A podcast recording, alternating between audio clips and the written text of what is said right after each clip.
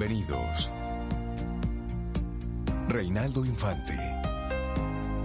Cintia Ortiz. Sobeida Ramírez. En Camino al Sol.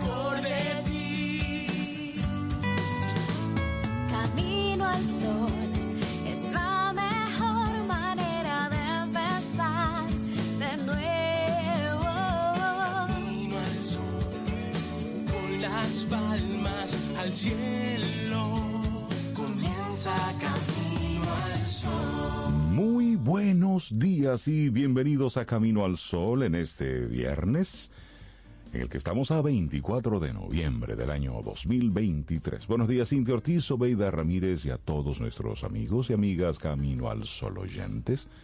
¿Cómo están ustedes? Hola Rey, buenos días. Yo estoy bien, contenta de que hoy ya sea viernes, solo porque ese sea un día y listo, Porque suena que estemos bonito, bien, ¿verdad? porque suena bonito, sí. Te conozco, Dije que el cuerpo lo sabe, mi cuerpo no lo sabe hoy, no. Él, lo confundió con el martes. Sí, sí, sí, dígame cómo se le dice al cuerpo que hoy es viernes. Eh, viernes, simplemente Es un día más.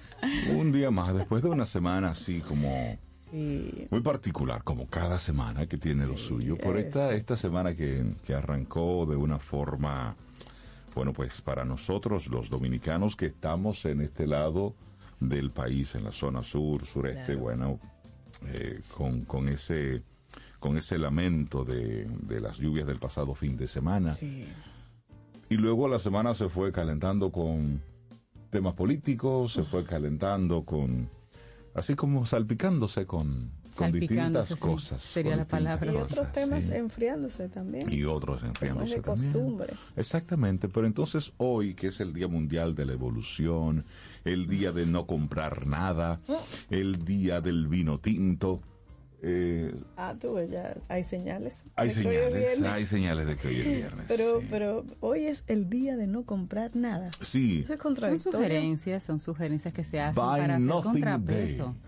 Para hacer Buenos días, contrapeso. Sobe, Rey. Buen día, Yo Cintia. también estoy muy hola, ¿cómo bien, estás? gracias por preguntar. no, no, aquí- tranquila, tranquila, es que estamos Ah, no, que hay que no, estar aquí tranquilos, tranquilos, que aquí estamos en mirando los Hola, días. Cintia, ¿cómo días tú pasan. Yo estás? estoy bien. Mira, nosotros bueno. preguntamos y la respuesta no llega rápida, arrancamos con un tema. Sí, no, aquí estamos despiertos y vivos. Eso es así. Estoy Pero ya viva. que tú estabas aprovechando que tú estabas hablando del día de no comprar nada. Hoy es Black Friday, hoy es el día en que, bueno, en muchos países se hacen filas y bueno, es toda una locura de compras. Aunque los expertos anoche estaban hablando y tempranito esta mañana en medios internacionales que la gente está destinando menos presupuesto a comprar y compra en lugares entonces donde haya realmente ofertas, cosas que estén de ofertas y cosas que en la vida normal sin ofertas tampoco sean muy costosas. Porque la Sí, gente está economizando el peso y el dólar y el euro sobe. La vida Claro, está difícil para mucha gente económicamente.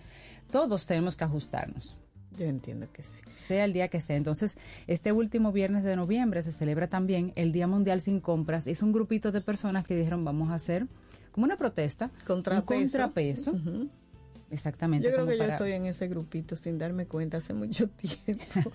Black Friday, yo no, no creo que nunca he comprado nada en Black Mira, el Friday. Black Friday, yo sí lo he, yo sí he comprado en Black Friday. A conciencia he esperado Black Friday para compras muy particulares. De hecho, aproveché una en esta semana. Pero eso es precisamente para eso, para aprovechar.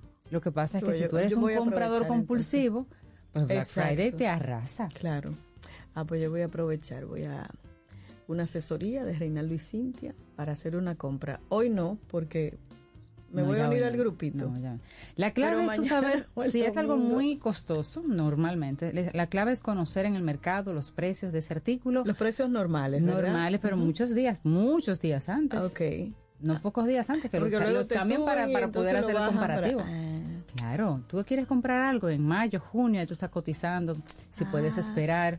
claro. Porque hay cosas que pueden esperar. Entonces Claro. tú, voy a esperar a ver Black Friday. Y ahí tú notas la diferencia. A veces sí, a veces no hay diferencia. Pero como tú estás informada, tú sabes si la Claro. aprovechas o no. Ah, pero Y mira, eso, muy bien. y eso nos ha pasado, pero si tú no tienes que salir a comprar nada relevante, si puedes esperar, quédate en casita hoy, porque va a haber mucha gente en la calle. sí, mucho movimiento, mucho tránsito. Entonces, con, con la situación que tenemos en algunas avenidas importantes. Ay, gracias, Cintia. Yo me voy para mi casa. Si es más, puedes, es lo mejor. Mira, ¿Qué hago yo aquí ayer, ahora? ayer intentamos eh, intentamos hacer eh, unas unas diligencias así medio medio rápido en un en una brecha que tuvimos. Wow. Eso no. Mucho no. tránsito. No, no, Rápido no, no no. Rápido, rápido no fue, breve no fue, fluido Estuvieron no más fue. en el tránsito que en la tienda Estuvimos más en el tránsito. Y yo decía, y fue, y ojo, evitamos en todo lo posible Máximo Gómez 27 de febrero, Sí, es decir, esa- esa- la puntos neurálgicos que ya sabemos que están eh, afectados. Y ojo, no, no hicimos un tour de tiendas. no, no, no. Fuimos Era ya una a un sitio A un- ya habíamos hecho toda la investigación, fuimos a un a sitio un lugar específico. específico. Y esa, esa diligencia nos tomó eh, más del tiempo necesario. Y solamente fue Wow, tránsito. tránsito. Entonces, hoy sugerirle a usted que vaya a aprovechar las distintas ofertas que tienen las, las tiendas. Primero, vaya con tiempo. Segundo, busque rutas alternas. Tercero, hágalo breve, lo más breve que pueda. Y cuarto, si usted no tiene nada que hacer en el medio, recójase. Es decir, póngase en su puestecito tranquilo. Para que no se le pegue algo. Para que- sí, Porque eso no, pasa no, a veces. De verdad que Yo está... me voy para mi casa. Sí. No, y, y lo grande es que es como una ciudad detenida. Y luego tú pasas por, por el lugar donde supuestamente es como el cuello de botella y luego no pasa nada. Y ahí no hay nada. Y ahí no hay nada. Es No hay decir, no hay un motivo del por qué Había el tapón. tránsito esté tan eh, obstaculizado. Pero que sí me di cuenta ayer, varias cosas. Primero vi como, vimos como cuatro o cinco conatos de accidente. Es decir, que por poquito, que por una Ay, mano de sí, pintura no ocurre una, una desgracia. Imprudencia de alguien. Sí, supongo. imprudencia de alguien, de eh, velocidad en exceso o de lentitud Sí, al manejar, que también esa es otra imprudencia. Es decir, personas buscando dirección, entretenido Mirando con para el arriba, celular. frenan, mira para arriba y cuando ven algo aceleran, pero ya pero Se no ven que ya en tú estás moviéndote Como que andan solos. ¿eh? Es decir, un conducir muy distraído. Eso es una cosa. Luego vi muchos vehículos estacionados de forma incorrecta y en vía contraria. Es decir, camiones descargando mercancía sin importarles que estaban en la vía contraria y que estaban Ay. obstaculizando el carril. Y yo sé, pero, es decir, sin ningún tipo de reparo y haciéndolo con toda la calma del mundo. Eso fue otro elemento que vi. Un elemento adicional que vi es como que los pasos de cebra son pura sugerencia. Es Sí, decir, eso no existe. Un adorno de eso la es, un- calle. eso es para que la Y calle se vea más bonita. Y un- hay unos amarillos que dicen no bloquee la Sí, intersección. exacto. Eso, eso, no sé, la gente no lo ve y no ve el letrero, no le Es decir, importa. eso está para que la calle no se vea, bonito para que el asfalto no, colores. no esté así, solamente Así como de negro, sino que esté un amarillo y un blanco, y un para blanco. ponerlo bonito. Sí, es como sugerencia. Yo no entiendo eso. Y luego el otro elemento que, que sí vi fue la, la bueno la locura que tenemos con los con los motoristas. Ah, no, Es a ti no te pasó que tú, por ejemplo, vas en una avenida o en una calle, no importa, en tu vía normal, ¿verdad? Por ejemplo, este oeste, y viene un motorista en esa misma vía, hay cuatro carriles, ¿verdad? Que tú no te lo esperas. A lo inverso. Y tú te quedas como... O sea, no va en la vía que le toca, no, él va en tu vía, pero en vía contraria. Sí, sí, eso no sé es. si me explique. Sí, sí. Yo creo que parte del manual de, de Mm. cómo ser un motorista en RD, creo que se lo enseñan, lo hacen prácticamente todos. No, pero pero, miren, un día te van a caer del cielo, ¿eh? porque ellos te Sí, caen- un día como que van a llover motoristas. Y tú dices, pero tú no sabes dónde te van hay que mirar arriba Entonces, también por si acaso. no, Andan no, ahora en el medio. Nos además. quitamos esa Suelten eso, suelten eso. Sí, Miren, sí, hoy es Día Mundial de la Evolución. Ah, Esperamos evolucionar. evolución, sí, sí, Entonces, sí. ¿puedo decir evolución? ¿Evolución? Charles. Darwin fue un científico y naturalista de origen británico. Él estudió, bueno, dedicó su vida al estudio de las especies. Hoy es mundialmente conocido por esa obra maestra que se llamó se llama El origen de las especies. Y en ese libro Darwin afirma que toda forma de vida que existe en el planeta tendría un descendiente con antepasado común. Él llegó a esta conclusión después de observación, investigación y declara que todo se da por una selección natural que va evolucionando con el tiempo hasta convertirse en los organismos que conocemos en la actualidad. Y esta, este Día Mundial es relativamente reciente eh, y básicamente lo que quiere es precisamente recordar esta publicación del origen de las especies que fue en el 1859 de Charles Darwin, pero también porque quieren visibilizar o recordar que en el año 1974 se halló el esqueleto de un homínido muy antiguo, un descubrimiento realizado por el arqueólogo Donald. Y esta, esta teoría, la teoría de la evolución, explica una serie de conocimientos, de hallazgos y evidencias científicas que explican cómo ha ocurrido la evolución de los seres humanos, los animales y todas las especies que habitan el planeta. Y esta teoría fundamentada en las observaciones de uno de los hombres más importantes de la historia afirma que todos los seres vivos provienen de un origen primario y que poco a poco se van transformando y evolucionando. Y por otro lado puede ocurrir que los cambios que se dan en un mismo ser u organismo puedan aparecer en otras dos especies distintas con características completamente diferentes que permitan entonces diferenciarlas unas de otras y esto a la larga es lo que se define como evolución. Y esta evolución es posible gracias a eso que mencionó Cintia de selección natural, donde una especie es capaz de adaptarse mientras que otra puede extinguirse. Con el paso de los años esta teoría se ha expandido y los especialistas en el tema siguen investigando eh, sus distintas vertientes en el complejo campo de la biología. Así es. Y bueno, Lucy, todos recordaremos a, a Lucy, así fue llamada la homínido hallada en noviembre de 1974 en Etiopía por arqueólogos, los señores Tom Gray y Donald Johansson. Y se trató de un esqueleto bastante bien preservado, de la especie Australopithecus afarensis y que fue noticia alrededor del mundo. Fue encontrada en pleno desierto, pero que hace millones de años esa zona era un lago. En lugar había restos óseos de un animal muy antiguo, donde se pudo recuperar casi un 40% de esos fragmentos como vértebras, mandíbula, parte de la pelvis y el fémur. Y durante largos años de excavaciones, el equipo de científicos tenía en sus manos una muestra de lo que representaba los restos más antiguos y completos de una misma especie de lo que se había descubierto hacia esa fecha. Sin embargo, actualmente se sabe que existió otro homínido anterior, anterior a Lucy, que data de unos 7 millones de años o más, mientras que los estudios realizados en los fragmentos de Lucy hablan aproximadamente de 3 millones de años. Le pusieron Lucy, obviamente. No es que venía con un ID ni un nombre, se lo pusieron porque los científicos nombran para poder nombrar sus- sus productos o sus investigaciones o sus hallazgos. Esta primate tenía una apariencia que la clasifica en el grupo llamado Australopithecus afarensis y tenía una estatura de 1,10, 1,30 metros. Bajita, como 5 pies, hey, más o menos. La cabeza pequeña, brazos muy largos y también se caracterizaba por ser un animal que era capaz de trepar. Hoy en día también hay animales que son capaces de trepar, sobre todo en la cúspide política, lo hacen muy bien. Ok, yo creo que es mejor momento para hablar sobre el vino. Sí, sí, sí, yo creo que sí. Es, es mejor eh, hablar sobre, sobre esto, sobre el Día Mundial del Vino. Y qué mejor que celebrarlo que con un, que con un tinto. El ¿Sabes vino tinto, una de las bebidas alcohólicas más conocidas y preferidas en todo el mundo, tiene su día especial. Cada 24 de noviembre se celebra el Día Mundial del Vino Tinto. Entonces, el vino tinto, también conocido como el vino rojo, es un tipo de vino elaborado con mostos de uvas tintas. Oye, oye, fino, sonó, eres sonó como un conocedor, ¿no? Con ese color tan característico de los ollejos de la uva. Sigo, sigo con palabritas. Entonces, luego este líquido obtenido se almacena en barricas y dependiendo del tiempo de envejecimiento, se obtienen las distintas eh, clasificaciones. Y ahí es donde debemos sonar como, como expertos. Iniciamos con, con un vino joven o de año que no ha pasado el suficiente tiempo en la barrica o ninguno. Luego está el crianza.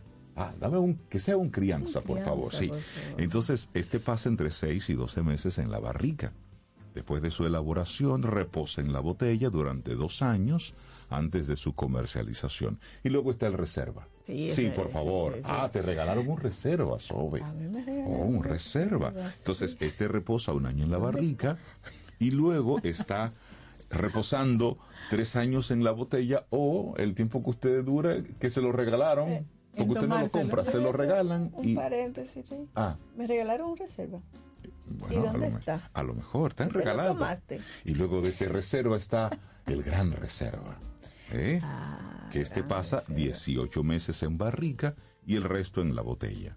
Y Por se, eso- comen- y se comienza a comercializar al sexto año. Sí, por eso Entonces, que hay de que acuerdo a esa saber clasificación el precio, el es precio. diferente. Entonces se lo digo porque como ya estamos en los días donde comienzan a rodar las canastas, ya usted sabe. Mira, Sí. y tiene beneficios el vino. Sí, sí, sí. A pesar de que es una bebida El alcohólica, que- mucha gente dice, ah, El vino lo que tiene es mar- buen marketing. También. Tú sabes que la Escuela Médica de Harvard sostiene que la piel de las uvas, tintas sobre todo, contiene resveratrol. Y eso es un componente que incide en el retraso del enveje- envejecimiento. Atención. Y por otra parte, científicos de la Universidad de Barcelona señalan que los flavonoides de las uvas pueden reducir los efectos perjudiciales de los rayos ultravioletas en la piel.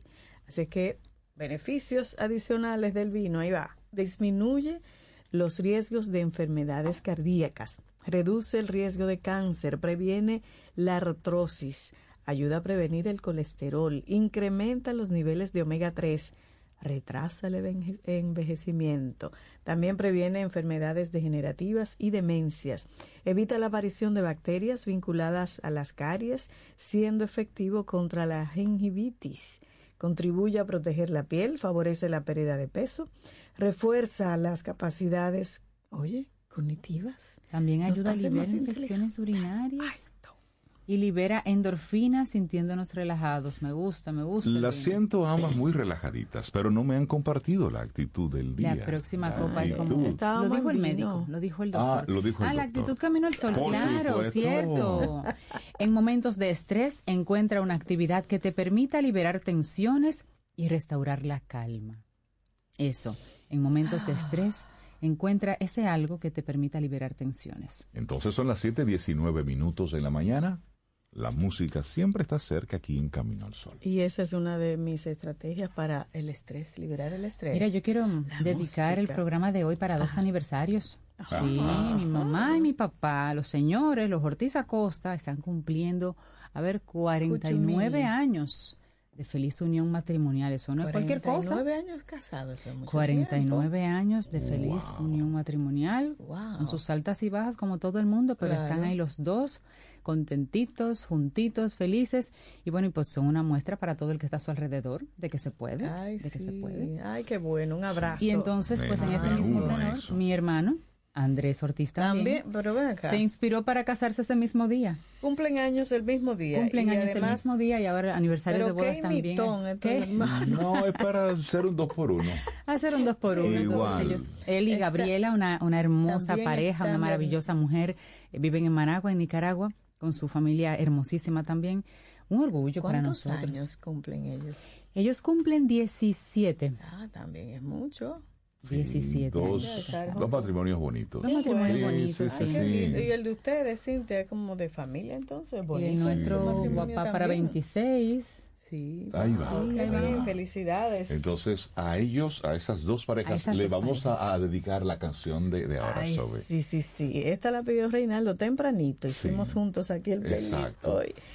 Bellísima. Esto es de Radio Guira, lo más reciente de, de Juan Luis. Cositas de amor. Préstele Ay, atención ¿verdad? al intro. Aplica para todas esas Ay, parejas. sí. Y para todo el que esté de aniversario, tú, sí, hoy, de aniversario, mañana. de cumpleaños, cositas de amor. Así iniciamos. En Radio Guira, Lindo día. cocinando con Nuna. A mis habichuelas yo le pongo ajo, cebolla, verdura, sal al gusto, aceite verde y una cosita de amor.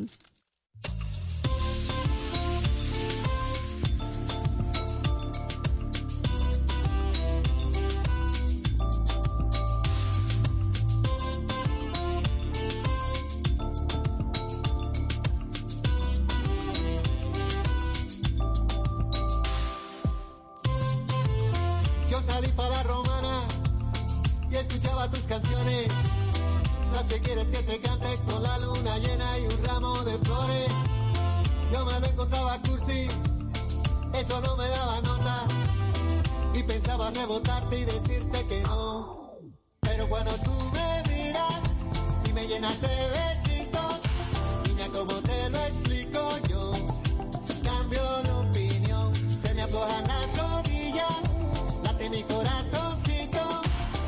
como te lo explico, son cositas de amor.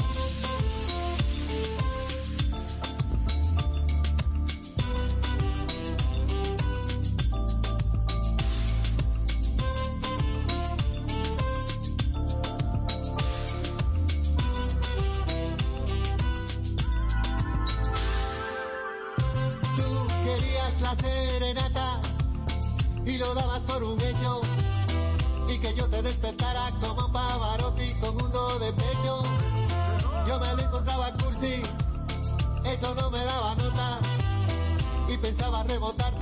Decirte que no.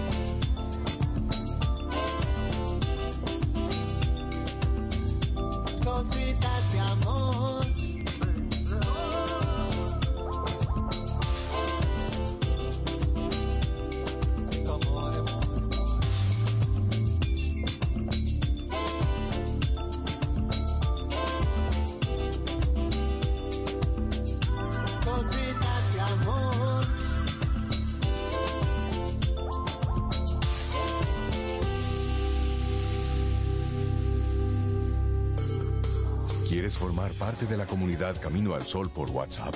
849-785-1110. Camino al Sol.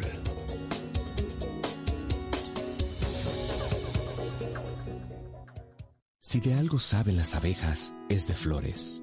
Hay de todo tipo y para todos los momentos. Lo importante no es solo su color, tamaño o forma, sino lo que hace sentir cada una. Y para esos sentimientos trabajan.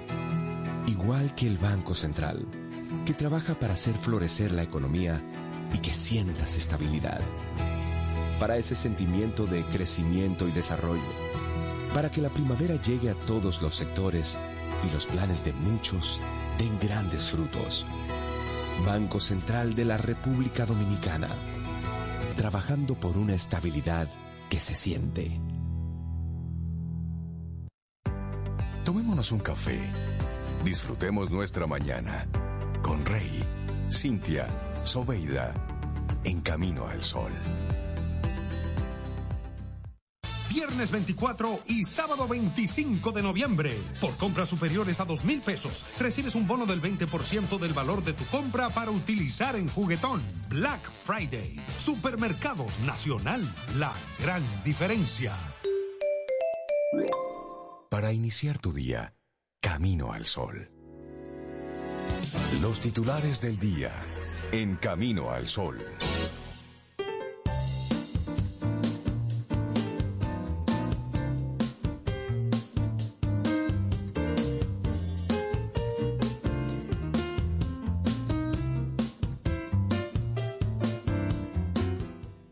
La armonía no es solo la ausencia de conflicto, sino la presencia de conexiones positivas entre las personas. Eso es la armonía, según Joan Chittister. Vamos entonces con los titulares 7.27 minutos en este viernes. Estamos a 24 de noviembre. Bueno, ayer decíamos que los camioneros haitianos y dominicanos estaban negociando el tema de la frontera, ¿verdad? Entonces, ¿saben quién está aquí? Aquí ¿Quién? en Dominicana está Tony Blair. Tony Blair. Sí, el ex ministro. primer ministro británico Tony Blair está en el país. ¿Saben qué, va, qué está haciendo aquí? ¿Qué va a hacer? Tareas de mediación entre República Dominicana y Haití. Ah, mira, Sí, como la ¿quién frase que acabo de leer, buscando Sí, la armonía. Buscando la armonía. El otrora líder laborista fue visto en el Ministerio de Relaciones Exteriores y allí se reunió con el canciller Roberto Álvarez. En la noche el presidente de la República informó que sostuvo un encuentro con el presidente y hablaron ahí varios, varios temas. La presidencia indicó que un tema de la agenda fue la necesidad de lograr una resolución positiva para la disputa en curso sobre el canal de Haití. Los líderes discutieron de manera constructiva los las posibles vías para encontrar soluciones equitativas y duraderas. Antes, eh, Tony Blair tuvo un encuentro con el primer ministro de Haití, Ariel Henry, la semana pasada en la capital de Arabia Saudí. Trataron la posibilidad de la mediación de Blair a través de su fundación en el conflicto con República Dominicana por la construcción de un canal de riego en el río Masacre, que por cierto veo ahí uno de los de las portadas de los diarios nacionales, que está, eso está casi listo ya. Entonces, Sí, a bueno, pesar de- sí porque, sí, sí, porque la conversación se va a dar cuando ya esté todo listo, inaugurado con la cintita y todo. Y dominicana que decían que miren, que paren, que vamos allí. Que y al miren, final y hicieron lo que hicieron. ah, cerraron fronteras, Exacto. ah, abrieron, ah, no, nosotros no importa. ahora no queremos abrir. Exactamente. Entonces, bueno, ya saben, Tony Blair anda por aquí. Espero que le lleven a su, se coma su mofonguito, su sancochito, ¿m? y lo lleven a las playas también, Ah, para que disfrute Dominican Republic. Con Ah, piña colada. Completo, claro. Bueno, Aerodom ha sido un tema en esta semana y aunque la modificación al contrato de Aerodom aún no ha sido estudiada ni aprobada con- en el Congreso Nacional, el Poder Ejecutivo se adelantó y depositó en la Cámara de Diputados una adenda al proyecto de presupuesto del Estado para el 2024 en la que incluye nuevas estimaciones de ingresos que provendrán de la renegociación. Es como que tú sin te agregue dinero que va a entrar a Cabo Voices de algo que tú no estás segura, si, digo yo, ¿no? Pero bueno. Ah, es algo así. El presidente Luis Abinader, en una carta enviada al presidente de la Cámara de Diputados, Alfredo Pacheco, expresa que la modificación planteada al presupuesto del 2024 busca agregar en el proyecto los nuevos ingresos que tendría el Estado cuando el contrato quede aprobado. Eso está bien, porque el contrato anterior realmente no, no, No, no, no, está muy favorecía bien que mucho al hayas Estado y ese presupuesto está alto y no Lo puede que ser de lo impuesto a nosotros, ¿no? ¿Cómo? Lo que está raro es que lo incluyan como ingreso en el Como presupuesto. una cuando estimación de eso- ingreso. Como Pero una que no hay contrato firmado ni nada. Exacto. Pero está bien. Sí, sí, está- sí, pero vamos de a pensar estará- que en la buena fe eso se va a firmar. Eso es como que Ojalá. usted haga planes con, con la lotería que usted se va a sacar. Lo que yo Eso. como que pienso. Nos vamos con Aunque se va a dar algo, Sí. algo, Mm. algo vamos a tener. Sí, ahí. porque Aerodom está funcionando. Por Es algo supuesto. que está ahí, funciona. Sí, sí. Bueno, mira, vamos a cambiar de tema, pero quedamos ahí en temas de dinero también. La Dirección General de Contrataciones Públicas confirmó que la licitación por 1.317 millones de pesos que realizó el Instituto Nacional de Tránsito y Transporte, o sea, el Intrant, para la implementación de una red de semáforos inteligentes en el Gran Santo Domingo, fue restrictiva para los oferentes. Por tanto, el proceso violó principios de la contratación pública, incluidos la participación, la proporcionalidad, la igualdad y libre competencia, así como los de racionalidad y debido proceso de la ley. Y eso según establece una resolución que ellos hicieron.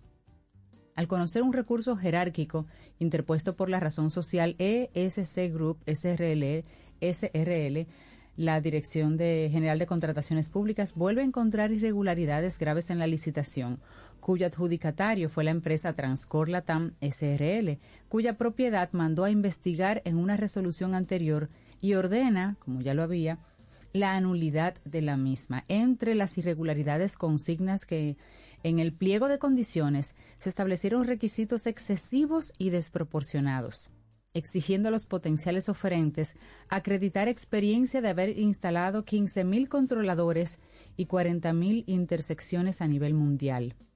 Y esta empresa la cumplía. Claro, porque es un requisito que pocas empresas van a poder cumplir, pero la que ganó la cumplía. Su decisión se opone a la que había tomado el Intrant respecto a cuestionamientos de que en ese mismo sentido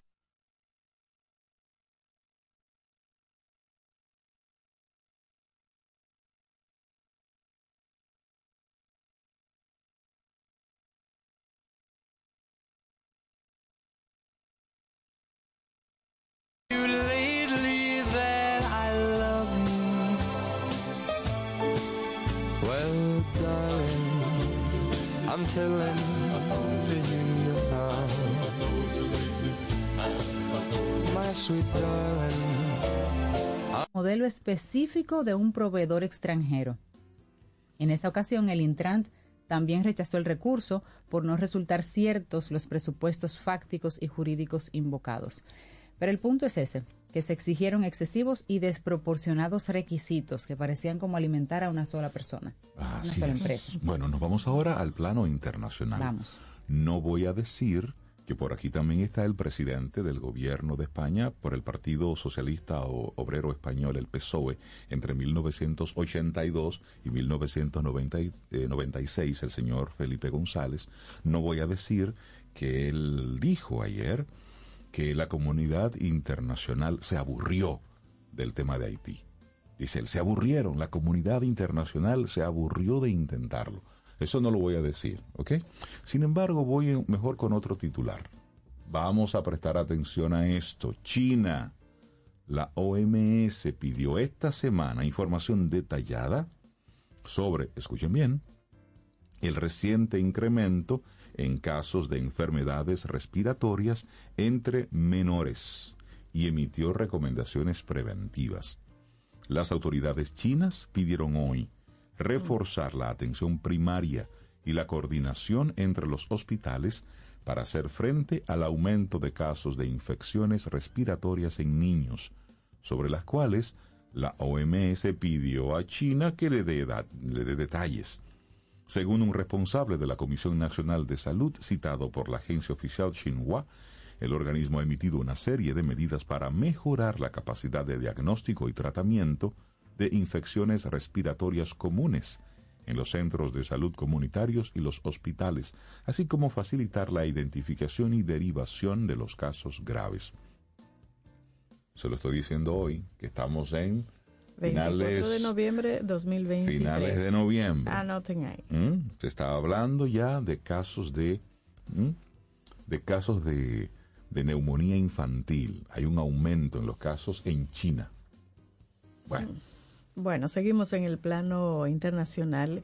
Israel y Hamas inician hoy el alto al fuego de cuatro días en la franja de Gaza. Después de un comienzo inestable, salpicado de sonidos esporádicos de explosiones, entró en vigor un alto al fuego entre las tropas israelíes y los combatientes de Hamas en Gaza. Ambas partes informaron que la pausa sería temporal y que se extenderá por cuatro días. Según el acuerdo que fue mediado por Qatar, 13 rehenes israelíes retenidos por Hamas serán liberados este viernes. Se espera que en el transcurso de los cuatro días un total de 50 secuestrados sean liberados. También está previsto que unos 150 prisioneros palestinos que están en cárceles israelíes salgan en libertad. Entre ellos hay mujeres y adolescentes. La periodista de la BBC, Anna Foster, quien se encuentra en el sur de Israel, señaló que el ejército israelí continuó su operación hasta que comenzó el alto al fuego y parece también continuó con explosiones hasta poco después de iniciado. También se ha hablado de una posible prórroga de la tregua en la que por cada 10 rehenes adicionales liberados, la pausa en los combates se va a ampliar un día más. Se estima que el 7 de octubre combatientes de Hamas capturaron a unos da, unas 240 personas en su incursión terrestre en Israel, cuando además mataron a otras 1.200. Y la campaña de retaliación de Israel ha dejado, según el ministro de Salud de Gaza, más de 14.000 muertos en los territorios palestinos.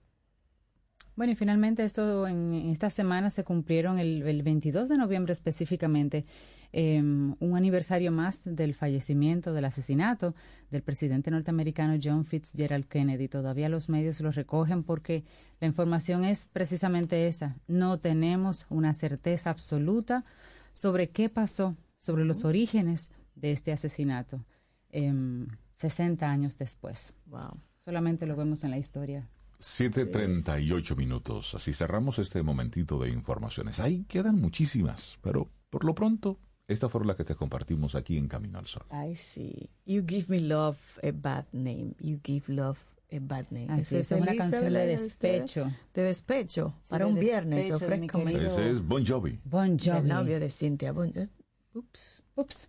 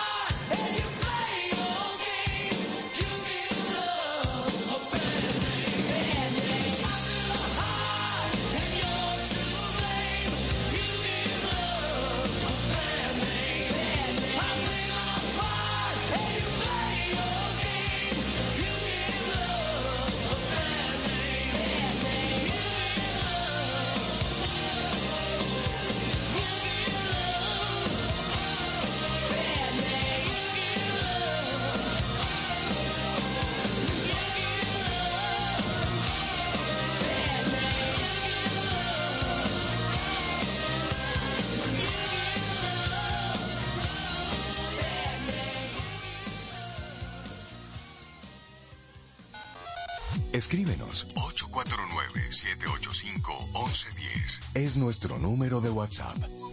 Camino al camino, al camino al sol. En HH Solutions somos especialistas en soluciones de tecnología de la información con más de 20 años de experiencia en el mercado. Apoyamos la transformación digital, asegurando productos innovadores y sirviendo con responsabilidad. Colaboramos con aliados viables, por eso tenemos más de 18 años de relación de negocios con Dell Technologies. Trabajamos en equipo, así proporcionamos un ambiente familiar que se refleja en el servicio. Por eso, HIH es líder en protección de datos con más de 300 implementaciones locales e internacionales. Estamos certificados en soluciones de Data Center de Dell Technologies. Ofrecemos servicios y consultoría en ciberseguridad y protección moderna de datos. Te ayudamos a innovar para ser eficiente y eficaz. HIH Solutions, el aliado para tus innovaciones en la nube y Data Center. Ten un buen día, un buen despertar. Hola. Esto es Camino al Sol. Camino al Sol. A lo largo de estos 57 años, en Patria Rivas entendemos tus miedos y preocupaciones. Hemos sido testigos de historias, lucha y superación, colaborando con resultados certeros que han traído alivio y tranquilidad. Nuestro deseo de aniversario es verte sano, brindando a tu salud. 57 aniversario, Patria Rivas, tu mejor resultado. Tomémonos un café. Disfrutemos nuestra mañana con Rey, Cintia, Soveida, en camino al sol. Laboratorio Patria Rivas presenta En Camino al Sol, la reflexión del día.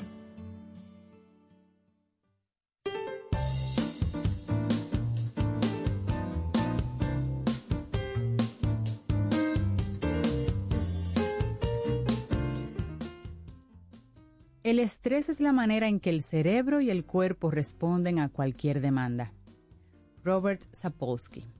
La idea es aprender a salir de ese estrés. Entonces te pregunta, ¿te siento estresada? Yo no estoy estresada. Yo.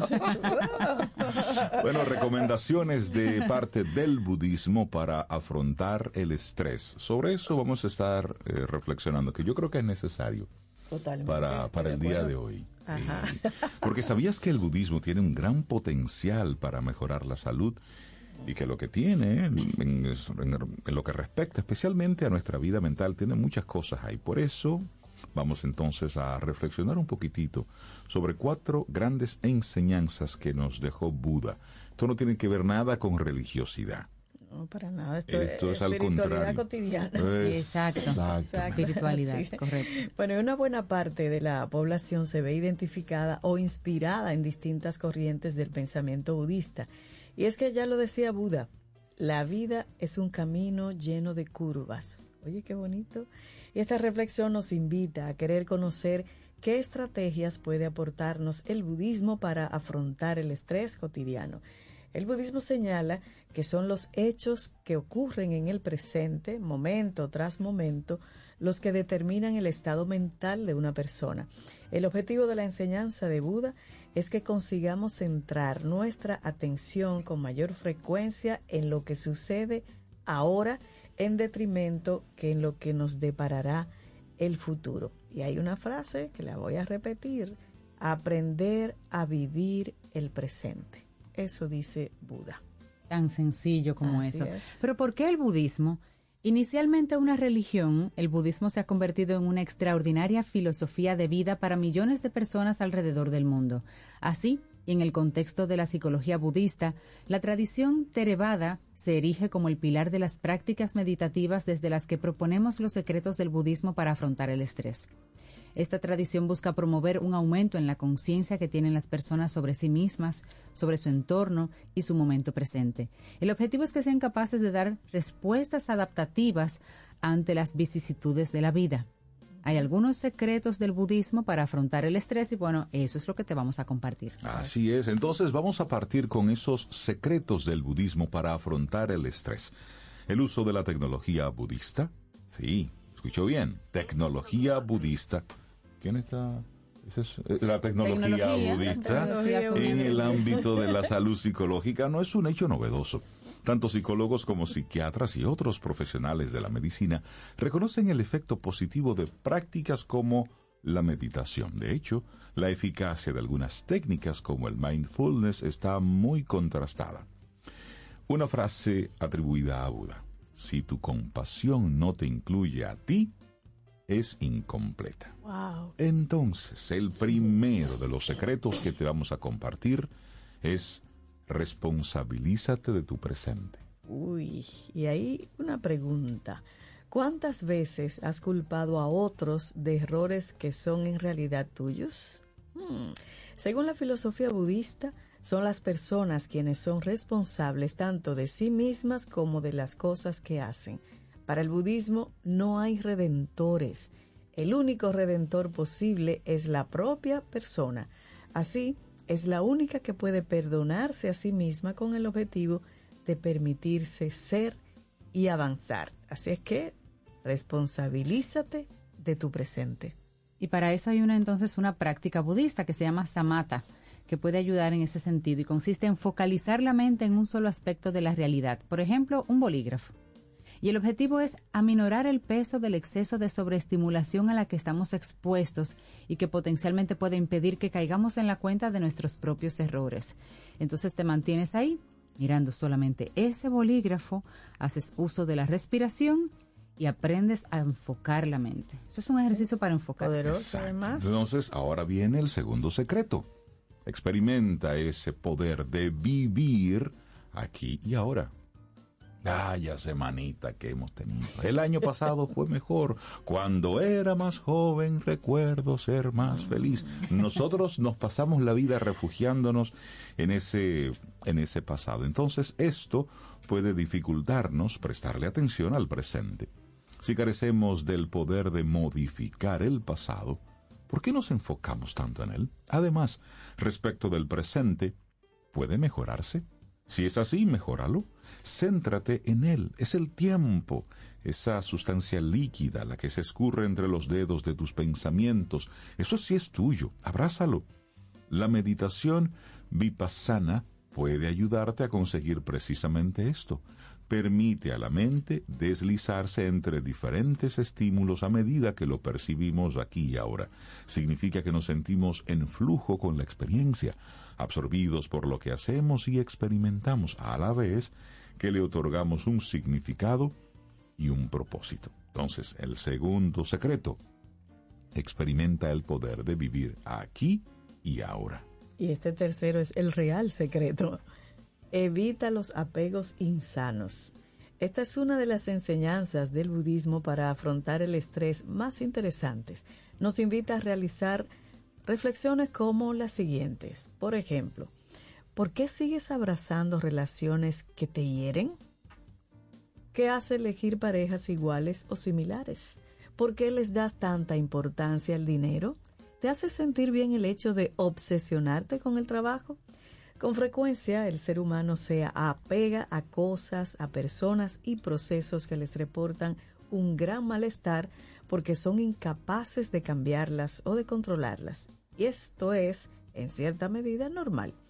Hay una enseñanza budista que se denomina anika, cuyo significado es impermanencia.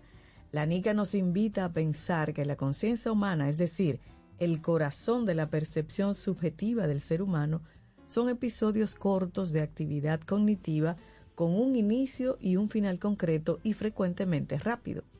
Todo tiene un comienzo y un final. Otro punto. ¿Tropieza siempre con la misma piedra? Todos podemos enmendar, al menos de manera parcial, nuestros fallos. Sin embargo, a veces caemos en el error de pensar, es que yo soy así, quiéreme tal como soy, siempre he sido así, yo no voy a cambiar ahora. Y eso está muy bien siempre y cuando el resultado de las acciones te reporte un bienestar. Cuando ser así duele, cuando tú decir yo soy así y ese ser así te duele, el budismo entonces invita al cambio mediante la meditación. El objetivo es llegar a un estado denominado anatta o profunda perplejidad. Y este estado nos enseña que aunque nuestra esencia se mantiene a través del tiempo en lo que denominamos coloquialmente nuestra personalidad, Nuestro yo tiene el potencial de cambiar mediante la introspección, y esa es la idea. Y como podemos ah, observar y hemos observado aquí, la práctica de secretos tiene la capacidad de generar múltiples caminos a seguir en cada día. Nos acerca más a nosotros mismos, nos permite abrazar nuestros errores, pero también nuestras aptitudes. Invita a conocernos mejor para ser poco a poco más felices. Y eso es lo que hemos compartido en el día de hoy. Cuatro recomendaciones del budismo para afrontar el estrés. Y rápidamente te las comentamos otra vez. Las cuatro, rápido. Responsabilízate de tu presente, experimenta el poder de vivir aquí y ahora, evita los apegos insanos y hazte esa pregunta de ¿tropiezas siempre con la misma piedra? Hmm. Laboratorio Patria Rivas presentó En Camino al Sol, la reflexión del día. Infórmate antes de invertir. Investiga el potencial de ganancias y las posibilidades de pérdidas de cualquier producto de inversión. Ejerce tus finanzas con propósito. Es un consejo de Banco Popular. A tu lado siempre. En Autoferia Popular, montarse en un carro nuevo se siente así.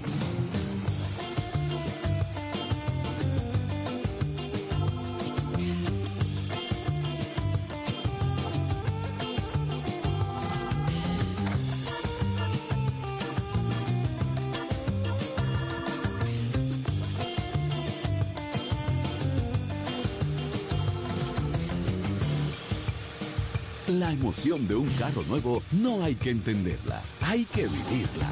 Vive la temporada de Autoferia Popular.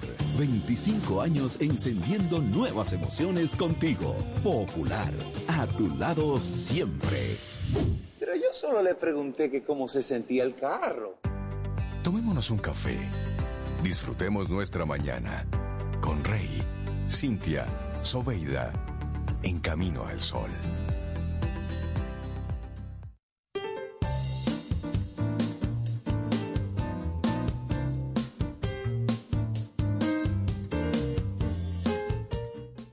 Conoces el segmento Quien Pregunta Aprende con Escuela Sura? Es un espacio auspiciado por nuestros buenos amigos de Seguro Sura buscando traer conocimiento para todos, para que juntos nos abramos a las realidades del mundo de hoy y del mundo que llega.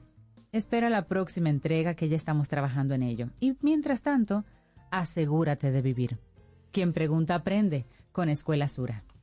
7.54 minutos en la mañana de este viernes. Estamos a 24 de noviembre, año 2023. Y llega la persona que la- el pasado viernes dijo de su ronco pecho toda la verdad de lo que iba a pasar en el fin de semana. Y así fue.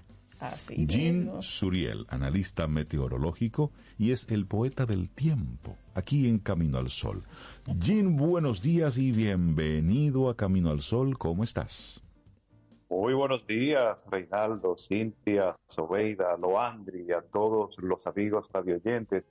Un saludo eh, muy fresco para los que nos sintonizan desde la región del Cibao, porque por allá hay una frescura muy buena. Ajá. Y un cálido abrazo para los que están en el sur, porque por aquí la- todavía se resiste a, a sentirse esa frescura.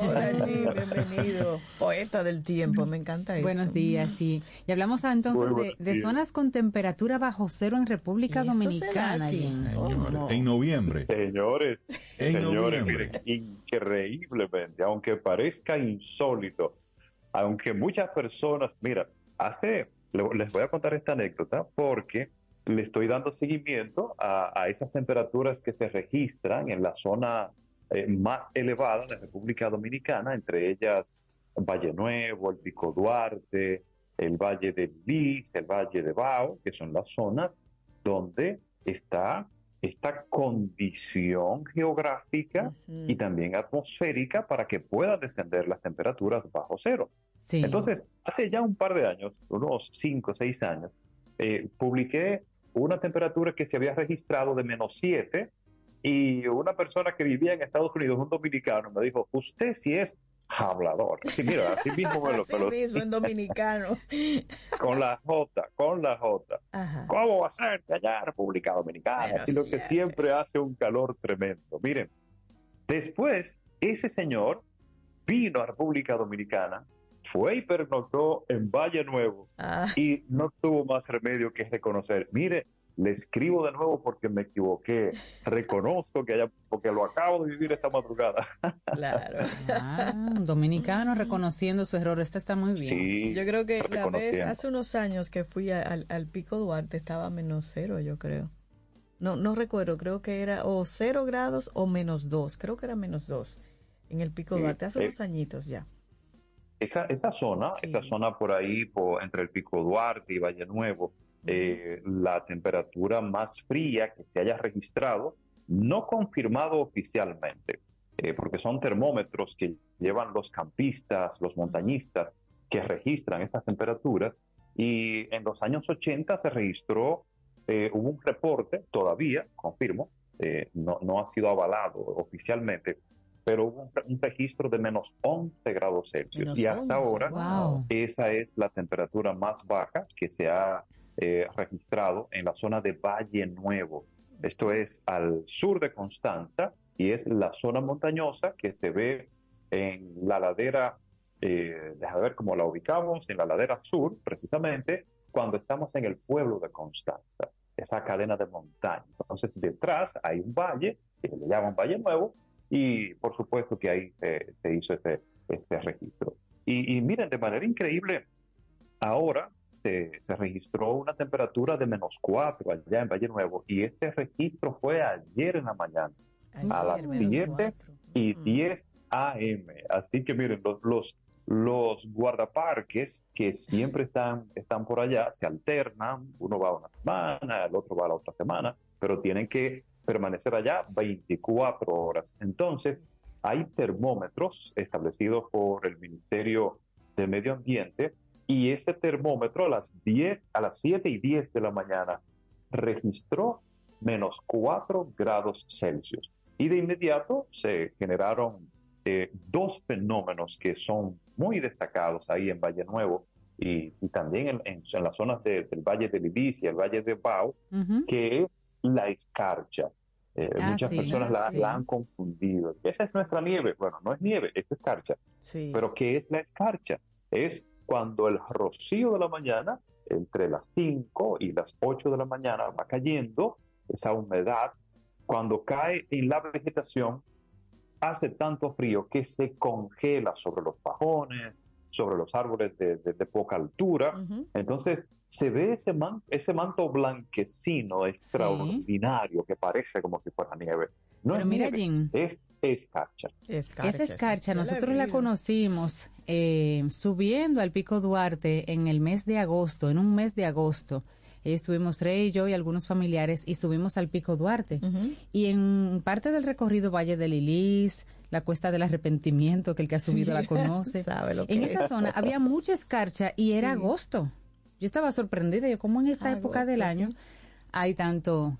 eh, sí, eso era eso, porque lo pisábamos y se sentía... Yo he sha, visto sha, mucha sha. escarcha en, en mi Sí. pueblo. Porque yo sé que en enero cuando se Cibao, sube al pico hace frío y allá hay escarcha, pero en agosto. Sí, en agosto es raro, sí. Pero bueno. Sí, en ocasiones se da una, una anomalía térmica por ahí en la zona montañosa, solo en la zona montañosa, señores, porque recuerden que a mayor altitud las temperaturas van descendiendo. Entonces, por eso es que, que, por aquí, por la llanura y cerca de la zona costera del Mar Caribe, todavía está un poco tímido ese, ese tema de las temperaturas frescas y más se está desarrollando, más se está registrando hacia la región norte que da la cara al Océano Atlántico, porque es desde allá que vienen los vientos fríos eh, y por supuesto esas temperaturas que han dejado los sistemas frontales al norte del Caribe y también hacia la zona montañosa. Entonces, esa zona, la zona de, de Valle Nuevo, también registra otro fenómeno que es muy particular y muy llamativo. Es propio de los países nórdicos, de esos de Canadá, el norte de Estados Unidos, Europa, porque ellos sí es normal que las temperaturas desciendan bajo cero ya a partir de octubre y noviembre y se extienda así hasta, hasta marzo o abril del año siguiente. Eh, ayer también se formó el fenómeno de la cencellada. Es el congelamiento de la niebla en la vegetación.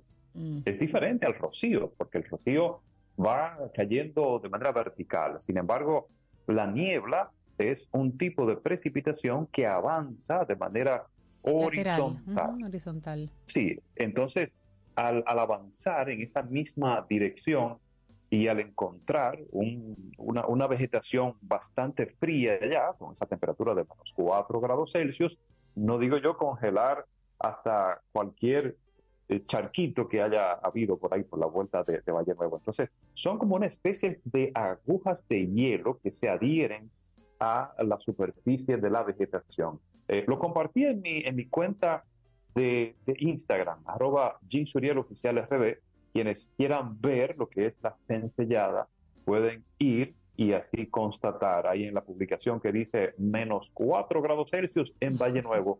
La tercera foto es la cencellada. Entonces, eh, ya hemos hablado de esas zonas que sí registran temperaturas bajo cero, que es Valle Nuevo, el Pico Duarte, el Valle de Ibis, el Valle de Bao, pero hay una zona en el suroeste del país que ustedes van a quedarse sorprendidos, que ya ha registrado una temperatura de menos 3 grados Celsius, y eso hace dos años. Es la Sierra de Bauruco. ¿Por qué? Porque esa zona también tiene algunas elevaciones que permiten el descenso de las temperaturas. Ahí recibí el reporte aquella vez y especialmente de la Fundación Jaragua y algunas personas que estaban por allá pudieron captar la escarcha en la Sierra de Bauruco. Así que también en el suroeste del país se dan esas temperaturas bajo cero. El- la masa de aire polar que ha incidido en estos días ha sido la responsable de aportar esas temperaturas muy frías en la zona montañosa y muy frescas en la región del Cibao y relativamente frescas por aquí en el sur, incluyendo la capital dominicana, pero en la noche y en la madrugada.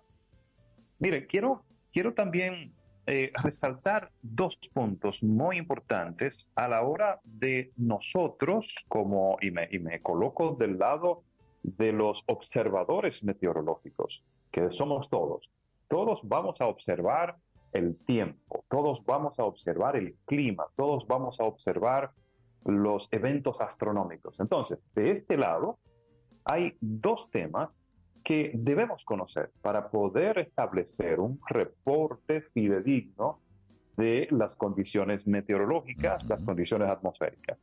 Por ejemplo, con el tema de las temperaturas, y ahora lo he recibido con muchos comentarios, incluso algunos comentarios hasta negativos, eh, cuando empezamos a hablar de la masa de aire polar que iba a incidir y que ya estaba incidiendo, segunda noche con temperaturas frescas, etcétera, muchas personas decían, pero hoy hizo un calor extraordinario. A la una de la tarde me estaba asando como un pollo. ¿Qué es lo que tú estás hablando, Jim, ahí?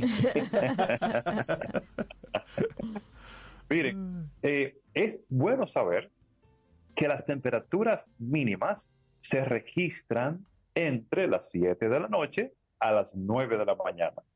Si yo en uno de los reportes digo, mira, las temperaturas mínimas van a estar en 21 grados Celsius en la capital dominicana, ese registro es para observar entre las 7 de la noche y las 9 de la mañana del día siguiente. No es que a las ¿Qué 2 de la tarde usted va a experimentar 22 grados en Santo Domingo. Exactamente, porque las temperaturas máximas ocurren entre las 10 de la mañana hasta las 5 de la tarde.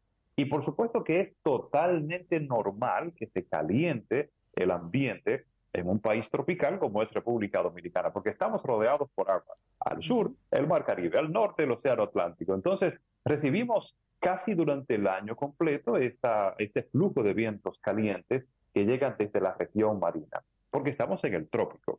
Entonces, ahí tenemos ya esa salvedad. Cuando vayamos a hablar de las temperaturas frescas, las temperaturas mínimas, es concentrándonos en el periodo nocturno, la madrugada y primeras horas de la mañana del día siguiente. Así que ya tenemos ese dato. Y en cuanto a las precipitaciones, es otro tema, porque cuando hago los eh, reportes para, para el fin de semana o, o para inicio de semana, eh, eh, exactamente analizando las condiciones, cómo van a estar. Y, por ejemplo, vamos a poner Santo Domingo. En Santo Domingo, precipitaciones moderadas para esta tarde.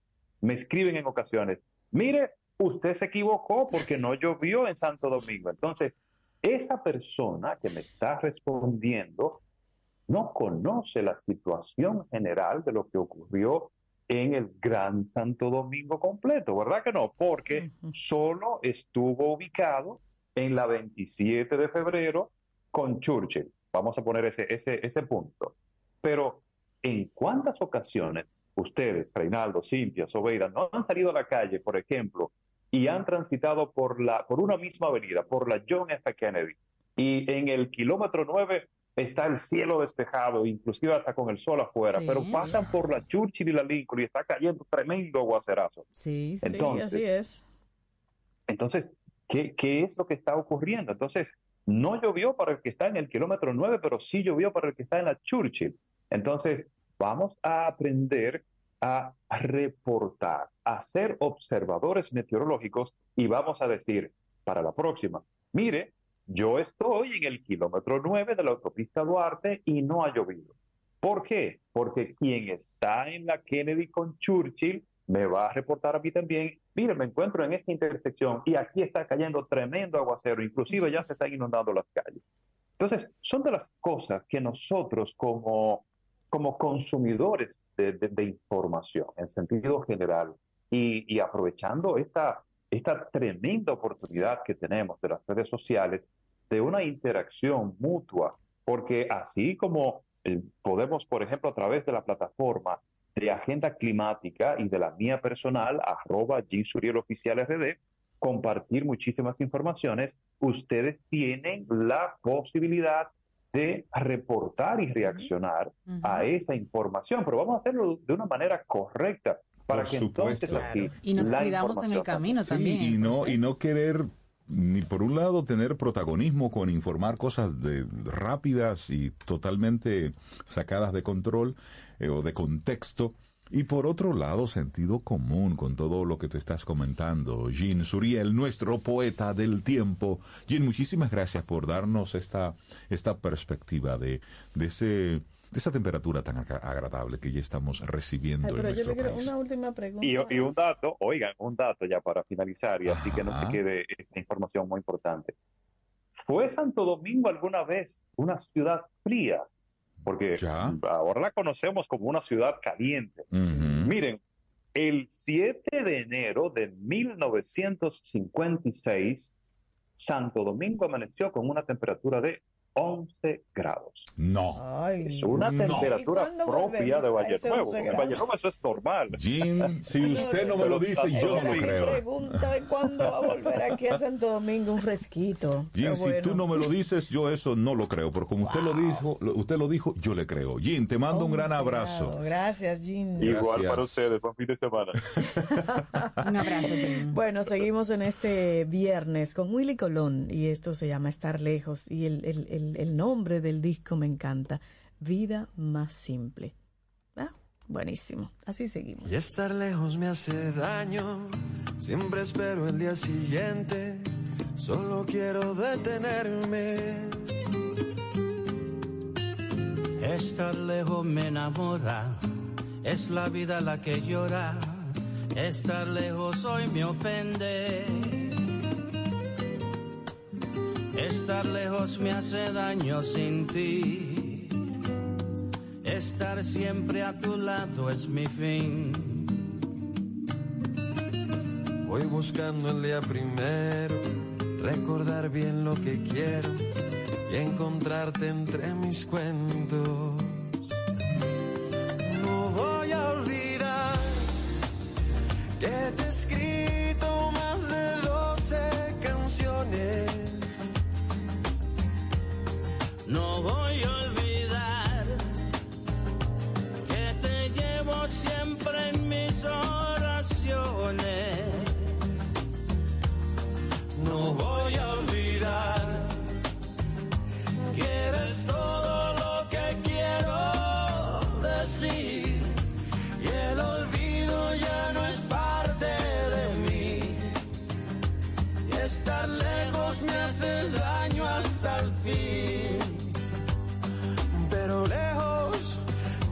cerca de ti.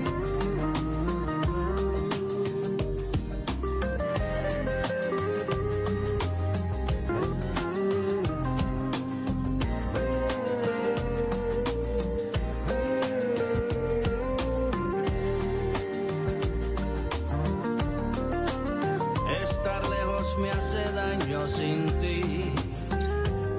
Estar siempre a tu lado es mi fin. Buscando el día primero, recordar bien lo que quiero y encontrarte entre mis cuentos.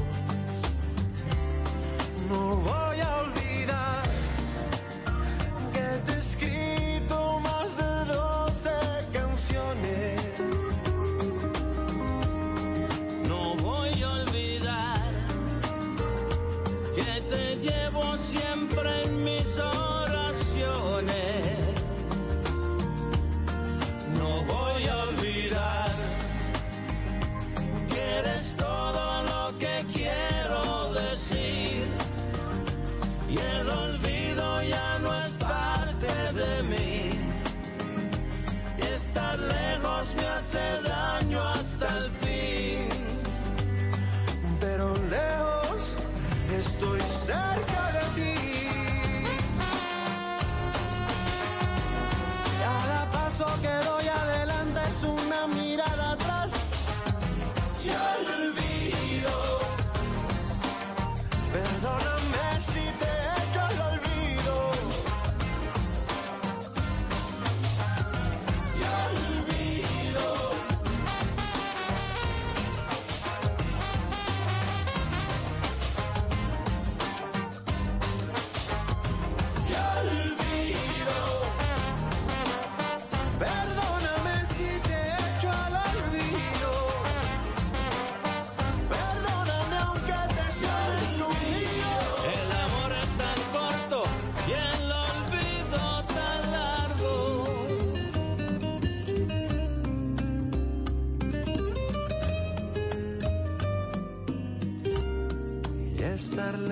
me hace daño.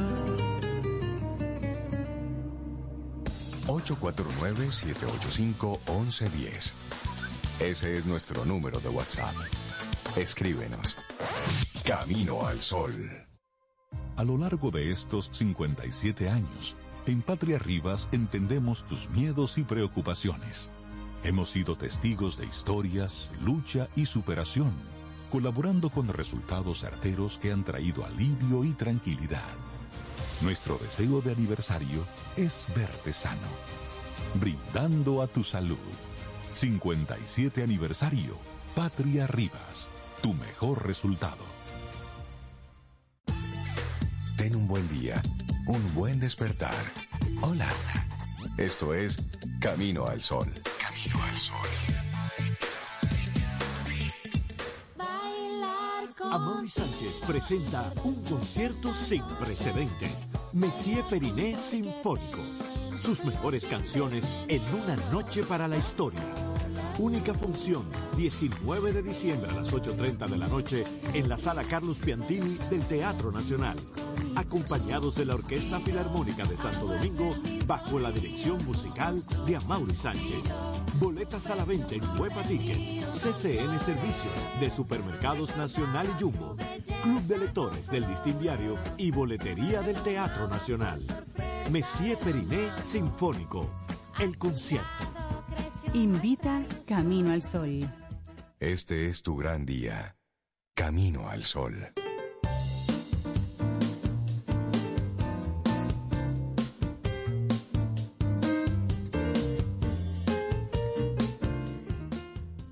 Y esta frase de Wayne Dyer dice, la paz es el resultado de reentrenar tu mente para procesar la vida tal como es, en lugar de cómo piensas que debería ser. Ahí radica el tema de la, de la paz, porque tú ¿Cómo quieres que es? sea la cosa, la vida de una forma, pero es de otra. La vida es- Y tienes que hacer las paces con eso. Y uno no controla eso. Así es. Totalmente. Bueno. Y nosotros te recordamos cuál es nuestra intención, nuestra actitud camino al sol para hoy es, en momentos de estrés, encuentra una actividad que te permita liberar tensiones y restaurar la calma. Dicho esto, damos paso para darle los buenos días y la bienvenida a María Elena Azuad, psicóloga y psicoterapeuta, para que hablemos de un tema para nosotros muy sensible en esta semana. María Elena, buenos días y bienvenida de nuevo a Camino al Sol. ¿Cómo estás? Buenos días, muchas gracias por la bienvenida. Muchas gracias. Hola, María Elena. Hola. Hoy nos propones primeros auxilios en salud mental frente a lo que pasó el pasado 18 de noviembre, a ese disturbio, que, que no tiene forma de llamarse, sino que un disturbio. Y disturbio fue lo que ocasionó, María Elena. Así mismo es, así mismo es. Y me motivé mucho en, en hablar sobre este tema hoy, porque en alguno de los periódicos salió el relato de una de las sobrevivientes de lo del 20 de la avenida 27 de febrero. Y ella decía que toda la gente lo que hacía era filmar y nadie le prestaba ayuda para salir. Y ella asfixiándose, ahogándose ahí. Sí. Exacto. Y nadie le ofrecía, nadie se acercaba a ayudar. Entonces, en esta reflexión yo quería un poquito hacer una invitación a prepararnos para estos desastres. Y por eso es que voy a hablar de los primeros auxilios en salud mental. Yo no digo que en el mismo momento que cae o, o, que está la inundación o que cae la barda en la 27 de febrero, uno dé los primeros auxilios. Pero sí, un momento después, cuando ya eh, la emergencia física de la persona, o sea, cuando sacan a esta mujer, por ejemplo, o sale finalmente del carro, hay que ofrecer auxilios psicológicos. Y voy a explicar un poquito por qué y cómo deben ser estos auxilios, primeros auxilios, y cómo debemos estar preparados. Porque pareciera que el rumbo que va tomando el cambio climático es hacia este tipo de disturbios, que no solo es físico, sino también emocional, mental y cognitivo. Sí, así que primero que nada quisiera señalar que esta depresión tropical, disturbio, como se le quiera llamar, o como es el nombre correcto, fue un evento traumático para toda la población dominicana, pero sobre todo un evento traumático donde hubo inundaciones y pérdidas de vida. Y ahí quisiera aclarar que un evento traumático es algo que nos sucede y que no necesariamente nos conduce a un trauma. El trauma sí es el resultado del evento traumático que queda grabado en nuestro cuerpo y en nuestro inconsciente. Pero no todo evento traumático es un trauma. Y en, esta, en este disturbio, para usar las palabras de Raz, eh, diremos que este evento traumático o la posibilidad de trauma puede ser individual o puede ser colectivo.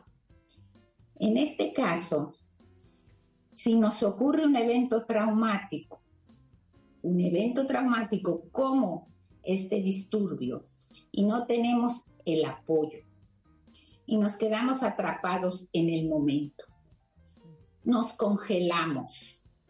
Es decir, la gente que graba está congelada, graba, graba, graba lo que está pasando. Y los que están atrapados se sienten rotos, desesperados, y si no hay la posibilidad de acompañarlos, entonces no vamos a dar la oportunidad de que este evento traumático se sane. Y si no se sana, queda en cada cuerpo de la persona como una energía condensada, como un recuerdo en todos nuestros niveles y así continuamos viviendo con ese trauma dentro de nosotros. Y a medida que pasa el tiempo, este trauma se va a reflejar en diferentes áreas de nuestra vida. Los traumas colectivos o individuales se convierten en tales cuando los eventos traumáticos ocurren muy frecuente, demasiado rápido o durante mucho tiempo. Okay. Es, sí, si hay un desastre, un disturbio y otro y otro y otro, la posibilidad de trauma es mucho mayor, porque son muy seguidos y porque la frecuencia aumenta. Y si esto pasa, la posibilidad de sanar esta, este trauma va en disminución. Entonces, lo que quisiera que quede claro es que nos enfrentamos el 18 de noviembre a un evento traumático. Exacto. Y varias personas sufrieron o quedaron marcadas por el trauma, dependiendo de qué tan cerca estuvieron de la tragedia o qué tan afectados se vieron por ella. Y me gustaría en esa misma línea, María Elena, eh, traer al, al tema aquí lo que se vivió entonces a través de esa gente que estaba filmando, que estaba eh, enviando fotografías, enviando videos de lo que estaba ocurriendo en este lugar mientras cada quien también estaba en su casa, en su espacio, lidiando con su, con su propia tragedia. Claro. Porque las calles anegadas, muchas estructuras se vieron, se vieron afectadas y sin embargo se sacaba ese momento para... ¿Supiste lo que pasó en la 27 con, con Gómez? Empezaron y hay a, tanta- a compartir y a Exactamente, en entonces, las redes. y luego se comienza esa conversación de, ¿supiste lo que está pasando? Entonces eso también va generando en la colectividad Claro. un nivel adicional de, del De mismo estrés, estrés. Claro, claro, porque fíjense, hay esto que hemos llamado las neuronas espejo, que cuando observamos, por ejemplo, en los videos, en los comentarios, estas escenas, a nivel del cuerpo, es como si las estuviéramos viviendo por la existencia de estas neuronas espejo. Entonces, la intensidad de la vivencia, entre más y más veía uno, más videos, más carros, más ahogados, era peor para cada uno. Y entonces nos convertimos en víctimas también del evento traumático. Y por eso quisiera hacer énfasis en que para dar los primeros auxilios, lo primero que tenemos que estar es muy bien informados de qué es lo que está pasando. Claro. Y las redes sociales no necesariamente informan, sino que desinforman. ¿Sí? Entonces, una vez que estoy informado más o menos de lo que está pasando o con cierta seriedad, tengo que dar cinco pasos para dar los primeros auxilios. El primero es la escucha activa y voy a hablar de cada uno. El segundo es reentrenar a las víctimas en la ventilación. El tercero, ayudarlos a categorizar las necesidades. El cuarto, derivarlos a redes de apoyo. Y el último, la psicoeducación.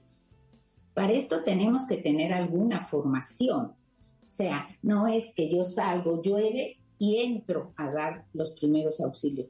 Tengo que estar preparado. Y un poco ese es lo que dejo en los oyentes de Camino al Sol.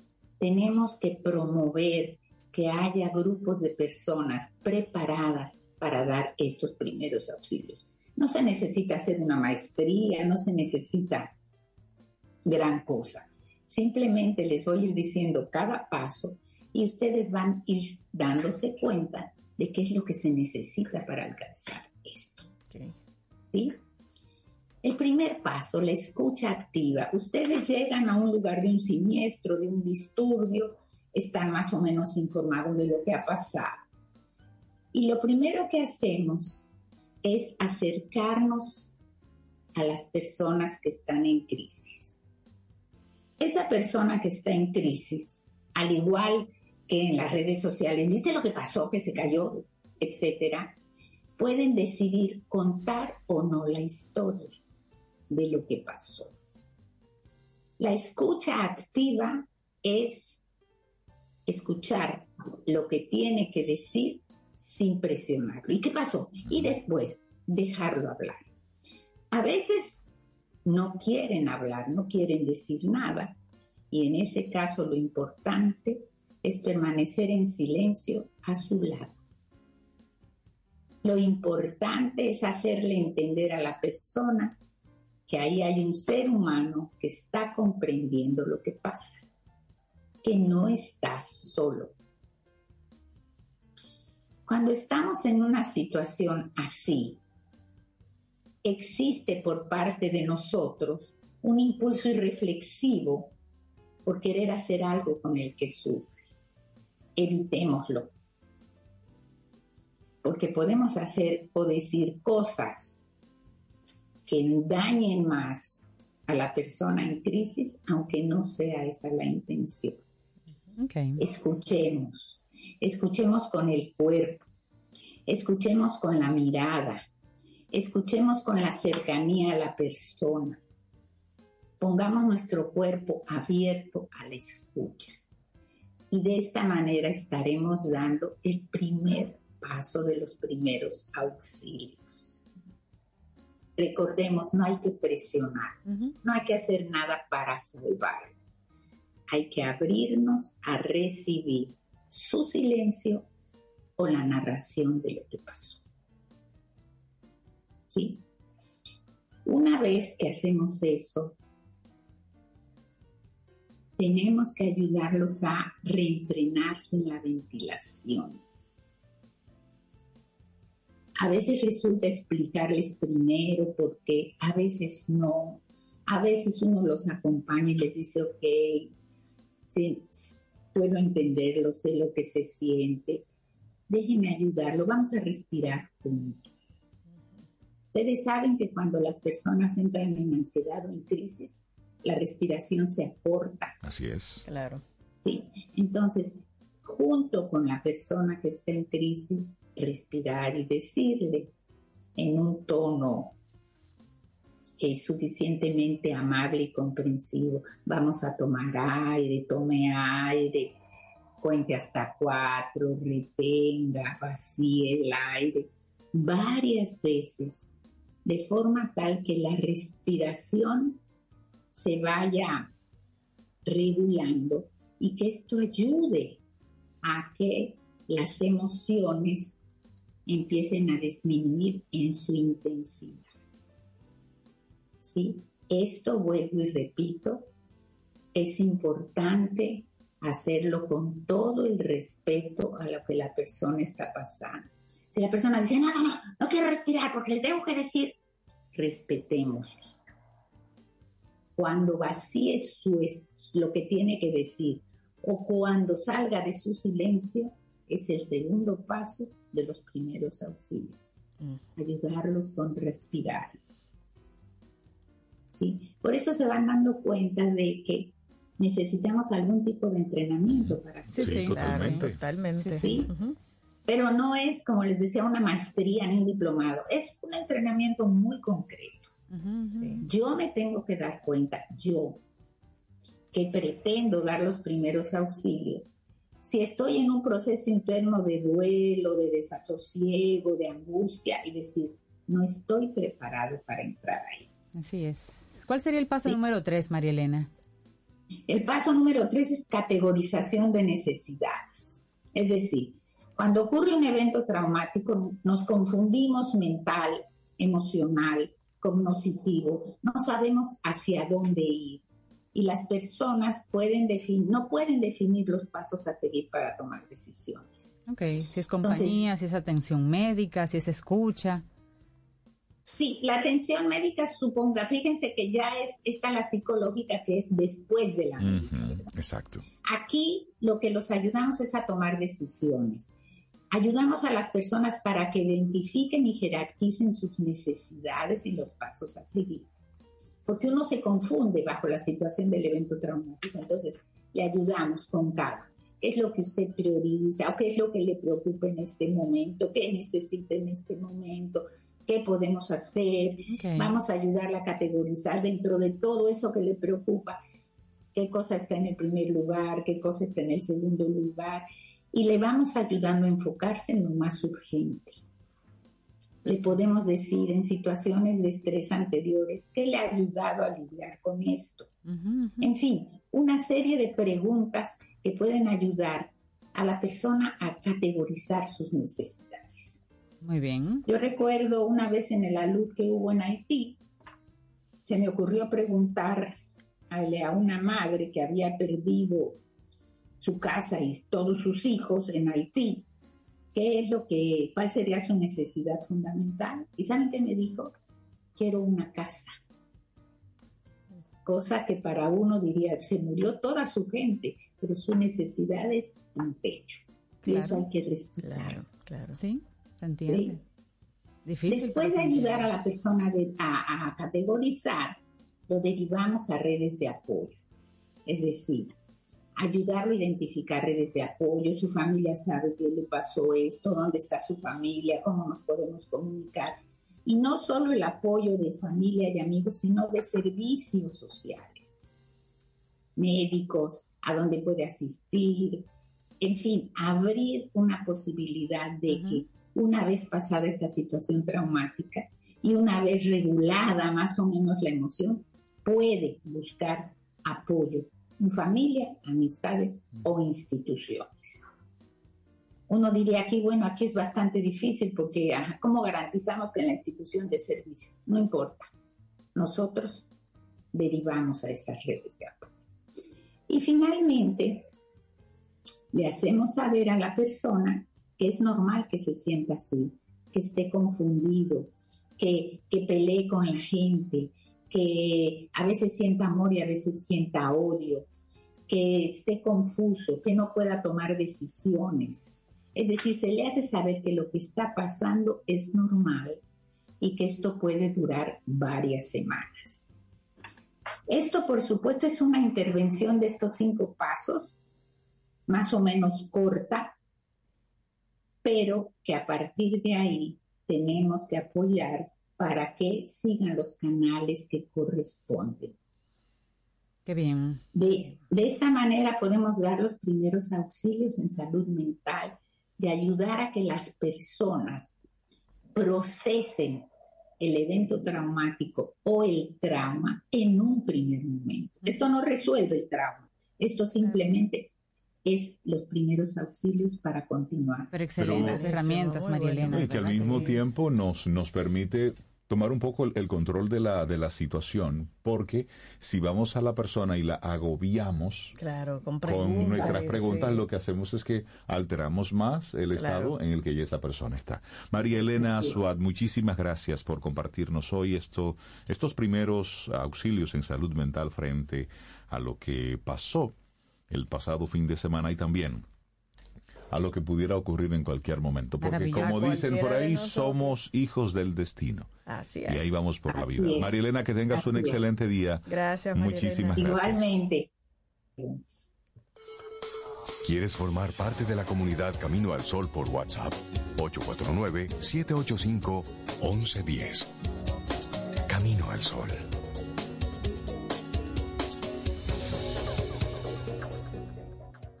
Si de algo saben las abejas, es de flores. Hay de todo tipo y para todos los momentos. Lo importante no es solo su color, tamaño o forma, sino lo que hace sentir cada una. Y para esos sentimientos trabajan. Igual que el Banco Central, que trabaja para hacer florecer la economía y que sientas estabilidad.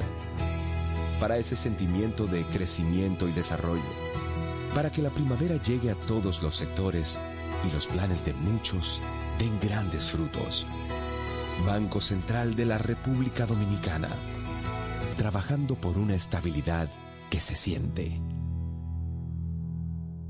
Para iniciar tu día, camino al sol. Amaury Sánchez presenta un concierto sin precedentes. Messier Periné Sinfónico. Sus mejores canciones en una noche para la historia Única función, 19 de diciembre a las 8.30 de la noche en la sala Carlos Piantini del Teatro Nacional. Acompañados de la Orquesta Filarmónica de Santo Domingo bajo la dirección musical de Amaury Sánchez. Boletas a la venta en Huepa Ticket, CCN Servicios de Supermercados Nacional y Jumbo, Club de Lectores del Listín Diario y Boletería del Teatro Nacional. Messier Periné Sinfónico. El concierto. Invita Camino al Sol. Ten un buen día, un buen despertar. Hola. Esto es Camino al Sol. Camino al Sol.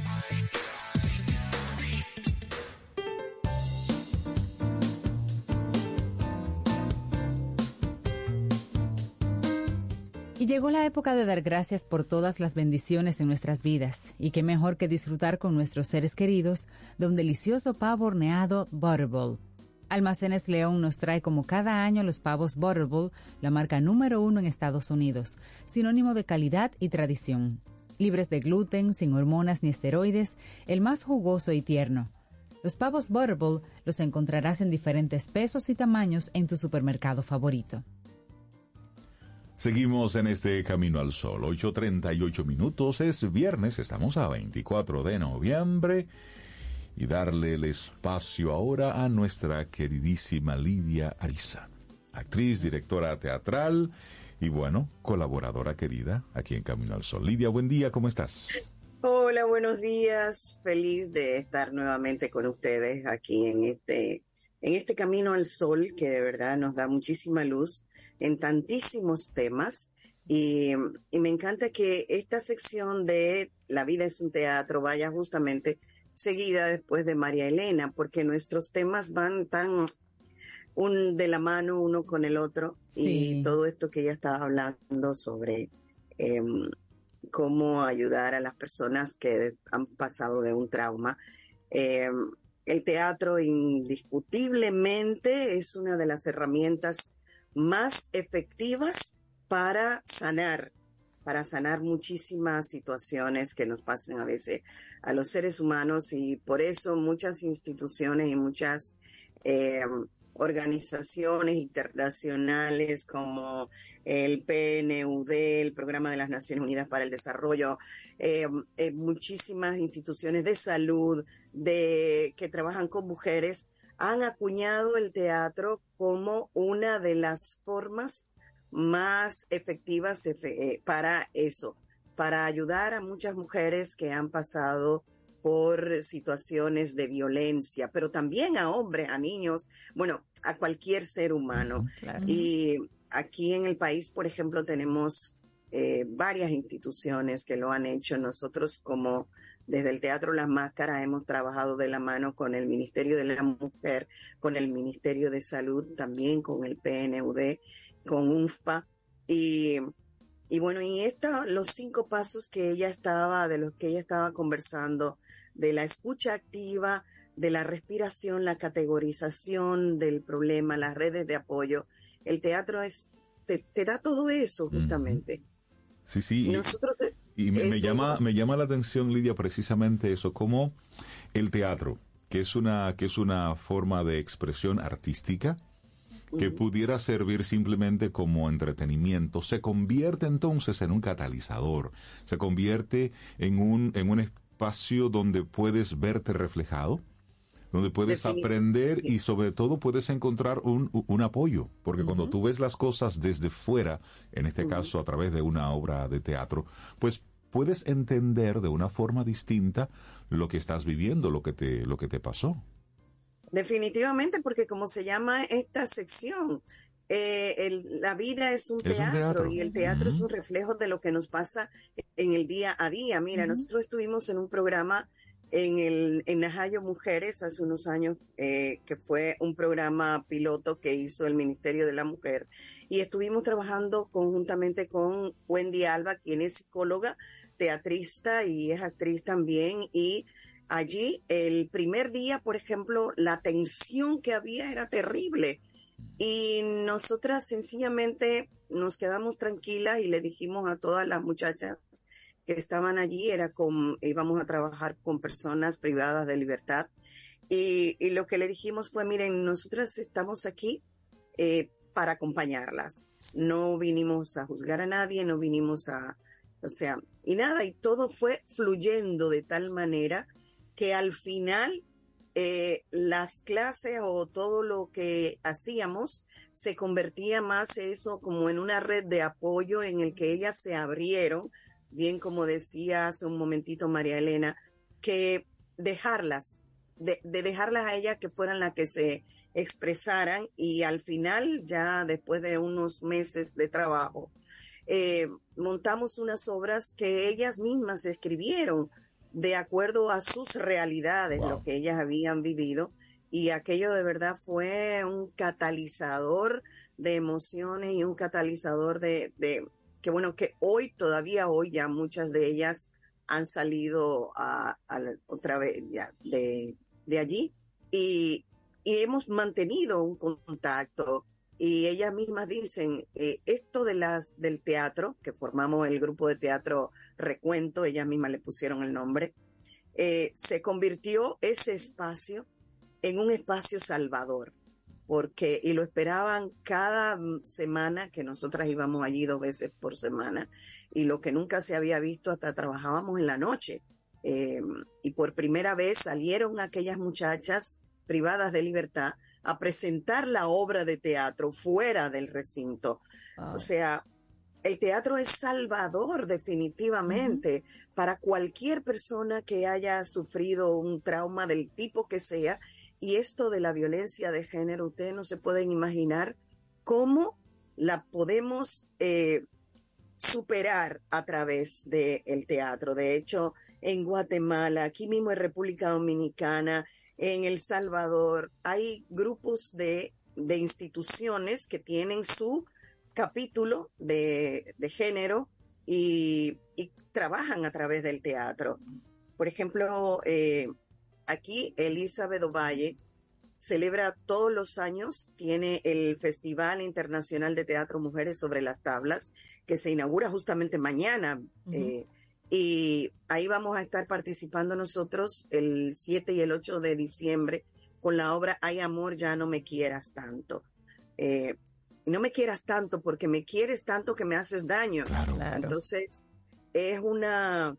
Eh, anoche también la estuvimos presentando en la sala Ida Bonelli del Teatro Las Máscaras para la cooperativa de enfermeras y y aquello fue un boom porque además una obra interactiva que no solo involucra a las actrices que están representando los personajes, involucra al público y el público en un momento dice, pero deja ese hombre, o sea, ¿qué, qué haces ahí? Mira, yo te acompaño, porque el teatro eso, acompaña, que eso es lo que muchas veces necesitamos, sencillamente alguien que nos escuche, uh -huh. alguien que nos sirva de, de hombro, que nos dé ese hombro amigo, ese hombro eh, solidario para nosotras superar muchas situaciones.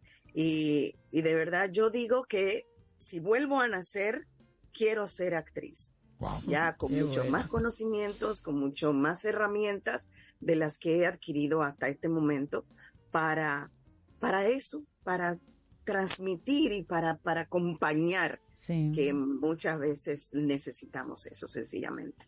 Lidia, sí, realmente wow, eh, valoramos mucho cómo, cómo conectas eh, este tema de teatro y violencia con precisamente el, el, segmento anterior con María Elena Azuat, porque realmente en el, en el teatro son, son muchas las emociones que confluyen. Inclusive sí, si a ti no te ha tocado una situación similar, pues uh -huh. te invita a conectar y crear la empatía claro con sí. eso uh -huh. que está claro ocurriendo. Que sí. uh -huh. Y también el, el, el, actor, la actriz, cómo se involucra con esos personajes y a través de esto para poder ser eh, auténtico, mostrarse real, pues debe conectar con una emocionalidad muy parecida que lo lleve entonces a mostrar eh, esto con, con total acierto. Lidia, muchísimas gracias por este regalo. En las máscaras que tenemos en estos días. Bueno, justamente esta noche se eh, iniciamos la obra Sí, son 50. ¿Y qué? Porque eso es otro tema. Que muchas, muchas personas Eso esta noche la- vamos a invitar a varias Es una mediana edad que se puede vivir Sí. eh, con alegría, que se puede vivir con humor, que se puede vivir de muchas maneras. Claro. Y vamos a ahí también a compartir con el público de una manera en una charla motivacional e interactiva que empieza esta noche a las ocho y media de la mañana, continúa noche. mañana y el la domingo a las seis y media. Sí, son 50. ¿Y qué? ¿Qué? ¿Y qué? Pueden comprar sus boletas a través de tix.do o bueno, entrar a nuestras redes y allí se enteran de absolutamente todo. Gracias Un a ustedes por estar querida aquí. Gracias, Lidia. Gracias por un abrazo. Buenísimo, son 50. ¿Y qué? Hacemos una pausa y retornamos en breve en este Camino al Sol. Ten un buen día, un buen despertar. Hola. Esto es Camino al Sol. Camino al Sol. Infórmate antes de invertir. Investiga el potencial de ganancias y las posibilidades de pérdidas de cualquier producto de inversión. Ejerce tus finanzas con propósito. Es un consejo de Banco Popular. A tu lado siempre.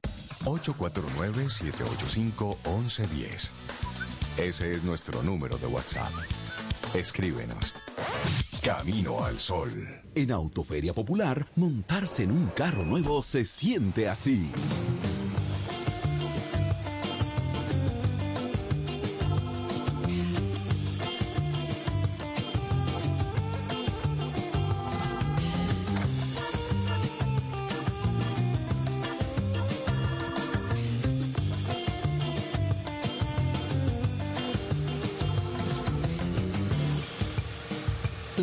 Emoción de un carro nuevo no hay que entenderla, hay que vivirla. Vive la temporada de Autoferia Popular. 25 años encendiendo nuevas emociones contigo. Popular, a tu lado siempre. Pero yo solo le pregunté que cómo se sentía el carro. Tomémonos un café. Disfrutemos nuestra mañana con Rey, Cintia, Soveida, en Camino al Sol.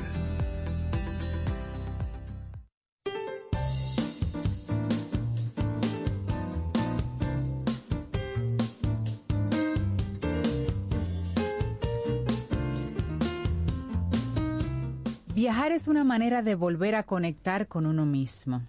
Eso lo dice Martin Buber, pero lo pudo haber dicho perfectamente Milka Hernández. Bueno, ya la anunciaste aquí, nuestra, ¿cómo que tú le dices? Influencer de turismo, pero de moda también. Ella parece una influencer de moda porque es que ella hermosísima ella, bueno, siempre, Hermosa pero hoy siempre. más. Y además que estuvo de cumpleaños, Milka Hernández. ¿Cómo que estuvo? Yo estoy muerta, yo estoy de cumpleaños, yo soy, yo soy el la cumpleaños. mía, que- que- yo soy la vida hecha persona. Que dura un mes celebrando el cumpleaños. No, un mes no, mentira. No. Yo no, yo tengo que ser responsable y además yo no le digo mentira a los caminos al solo oyentes. Yo empiezo a celebrar mi cumpleaños el 23 de octubre.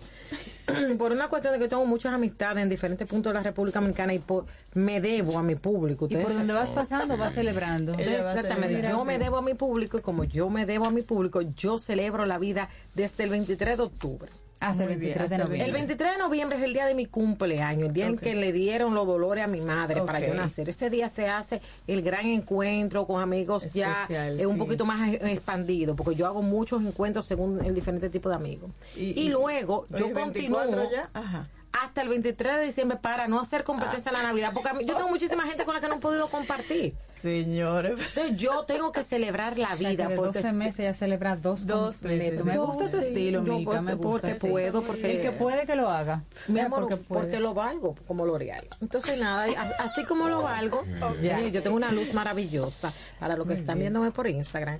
Y esa luz mía se refleja. Si yo que usted ve este, este Instagram y eso, una aura de, ay Jesucristo. No, y lo, y lo grande es que es verdad, no puedo decir nada. Y tú estás muy bien vestida para la ocasión del- de- y el tema, porque el ella viene a hablar de sí. turismo de lujo y ella anda de lujo hoy. Miren, antes de empezar con el tema, yo tengo tantas cosas que decir. Lo número uno es que yo he traído para los Caminos al Sol oyentes la primera edición de la Guía Ecoturística de Pedernales.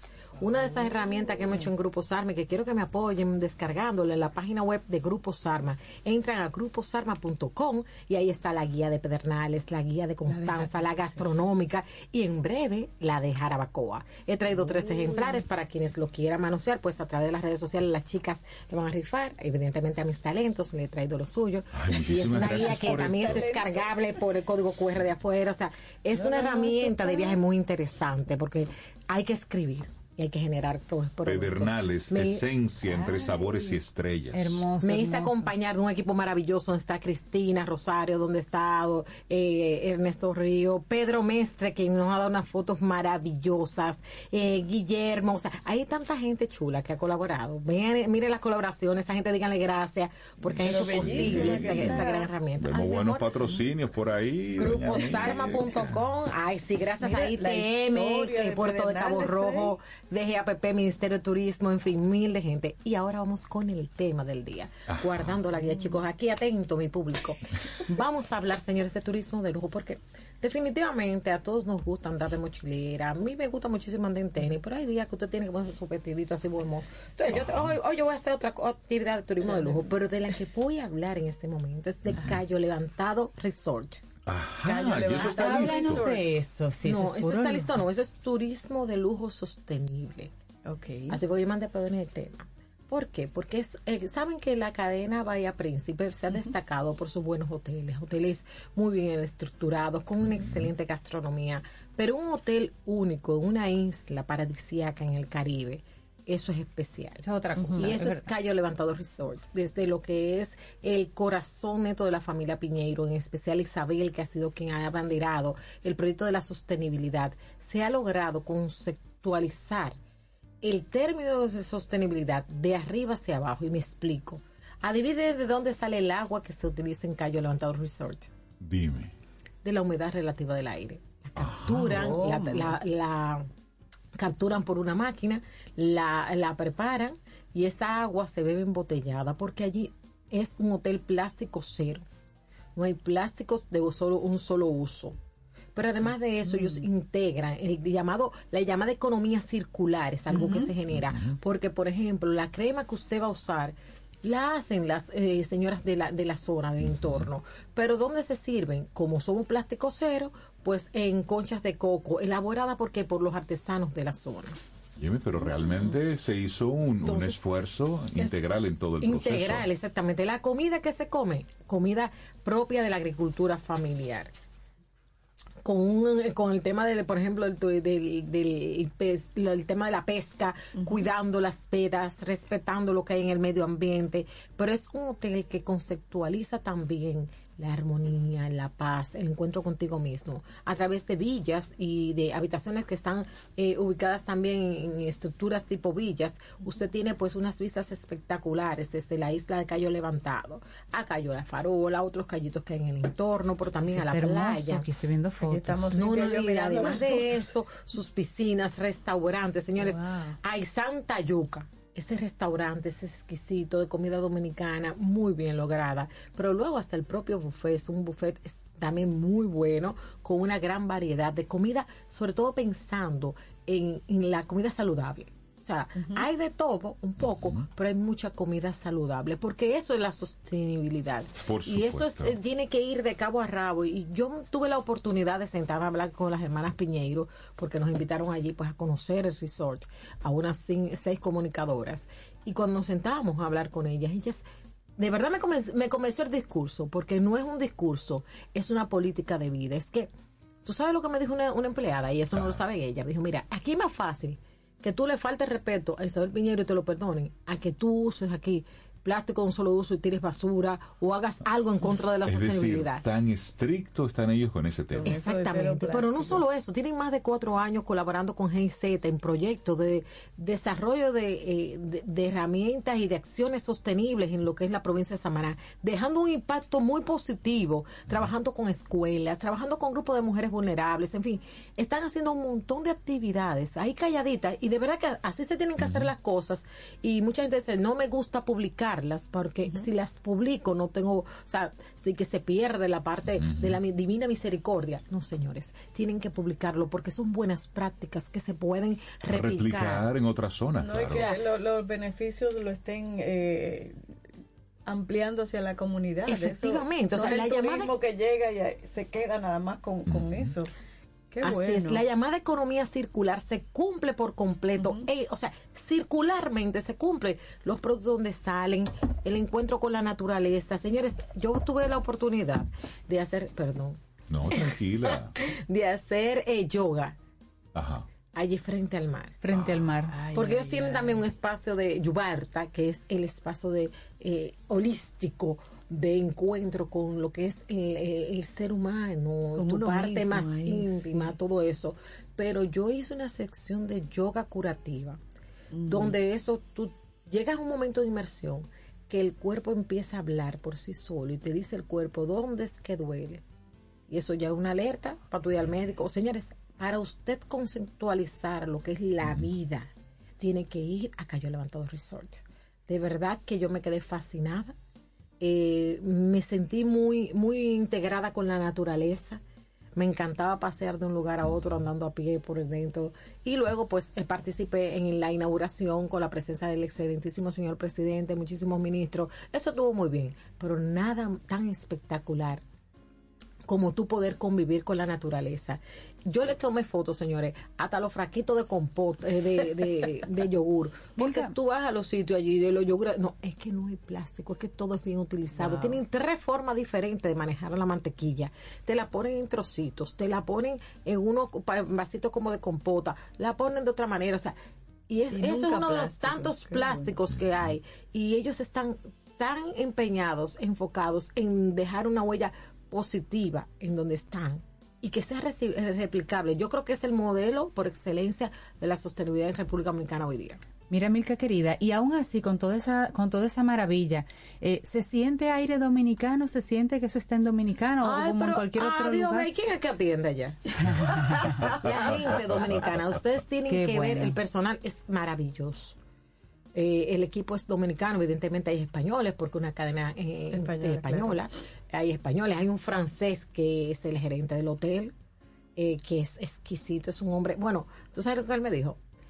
El, el croissant de aquí es uno de los mejores croissants que yo he probado en mi vida. Que eso es mucho Para que un. ¿eh? francés te lo diga, ya que supiste, ¿verdad? Que al día Eso siguiente andaba yo buscando, Buscando ese croissant. y realmente tienes toda la razón. La vía de acceso, Milka. O pues eh, cuando tú reservas, ellos tienen también el traslado, desde ahí un, un puerto de salida eh, y te llevan hasta eh, lo que es el puerto que ellos tienen en Cayo Levantado, en un catamarán. Pero Es decir, tú dejas tu vehículo parqueado en un parqueo en un de parqueo ellos. de ellos cerrado, todo muy bien, y de ahí te llevan en catamarán. Señores, cuando yo llego al catamarán, Ajá. a mí me dicen que me quite los zapatos. Ay.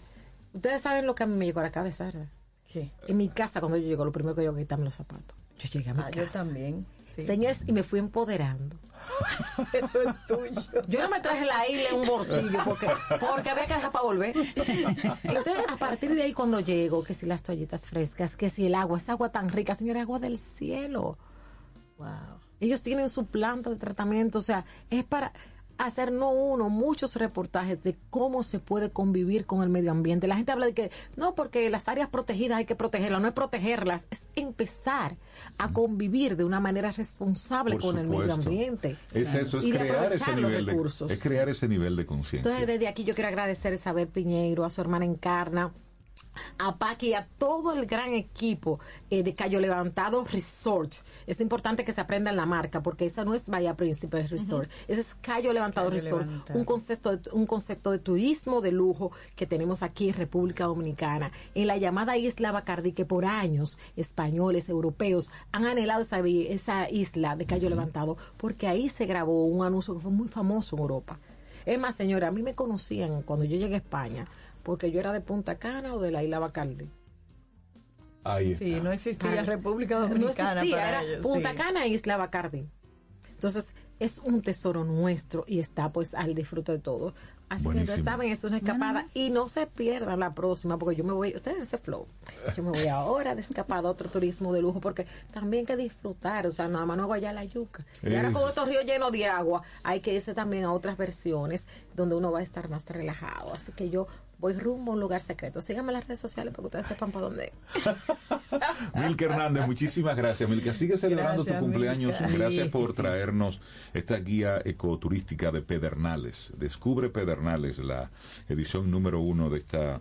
La vamos a, a ojear, la vamos a. mm, Lo bueno a- que, a eh, Sí, sí, sí, están oyendo, lo bueno que sepan es que estamos ya trabajando la segunda impresión de esta guía, bueno. que va a salir para, eh, para ya la segunda, tercera semana de diciembre. Así que las empresas que quieran pueden pues contactarme a través de mi Instagram, Milka Hernández RD, por privado. Aquí tengo solo un banco, que es Banco de Reserva, los demás bancos que quieran entrar. Estamos no hay aquí exclusividades. abiertos, sí, sí, Eh, seguros, Líneas Esura, aéreas. línea aérea. Señores, por Sí, favor, colaboren y contribuyan con la causa de una madre responsable que hacia adelante por el futuro de su país. Eso, Milka, que tenga excelente día. Así Gracias, llegamos al final de nuestro programa en el día de hoy. El próximo lunes el universo sigue conspirando si usted quiere y nosotros estamos aquí. Tendremos un nuevo Camino al Sol. Hoy continúa Imaginativa. Hoy, mañana y el domingo.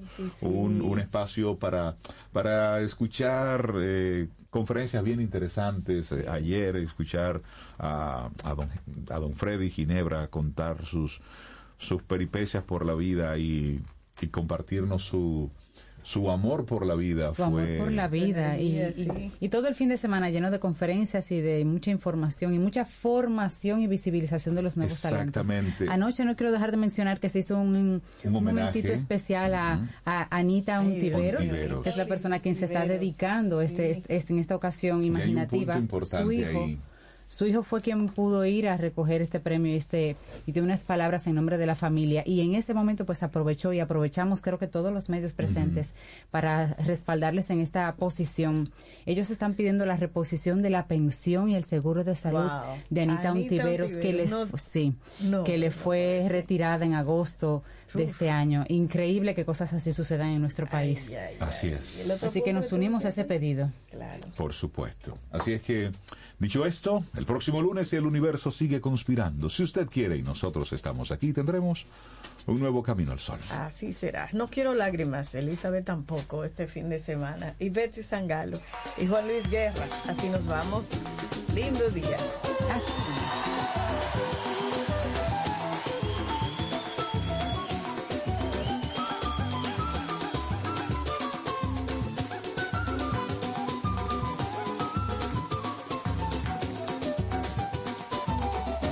chorar, não tenho lágrimas que me rolem as faces pra me socorrer. Se eu chorasse, talvez desabafasse o que eu sinto no peito e não posso dizer.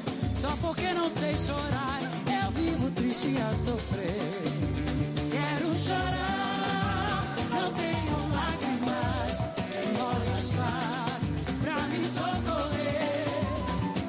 chorasse, talvez desabafasse sinto no peito e não posso dizer. Só porque não sei chorar, eu vivo triste a sofrer. Estou certo que o riso não tem nenhum valor. A lágrima sentida é o retrato de uma dor. O destino assim quis de mim te separar.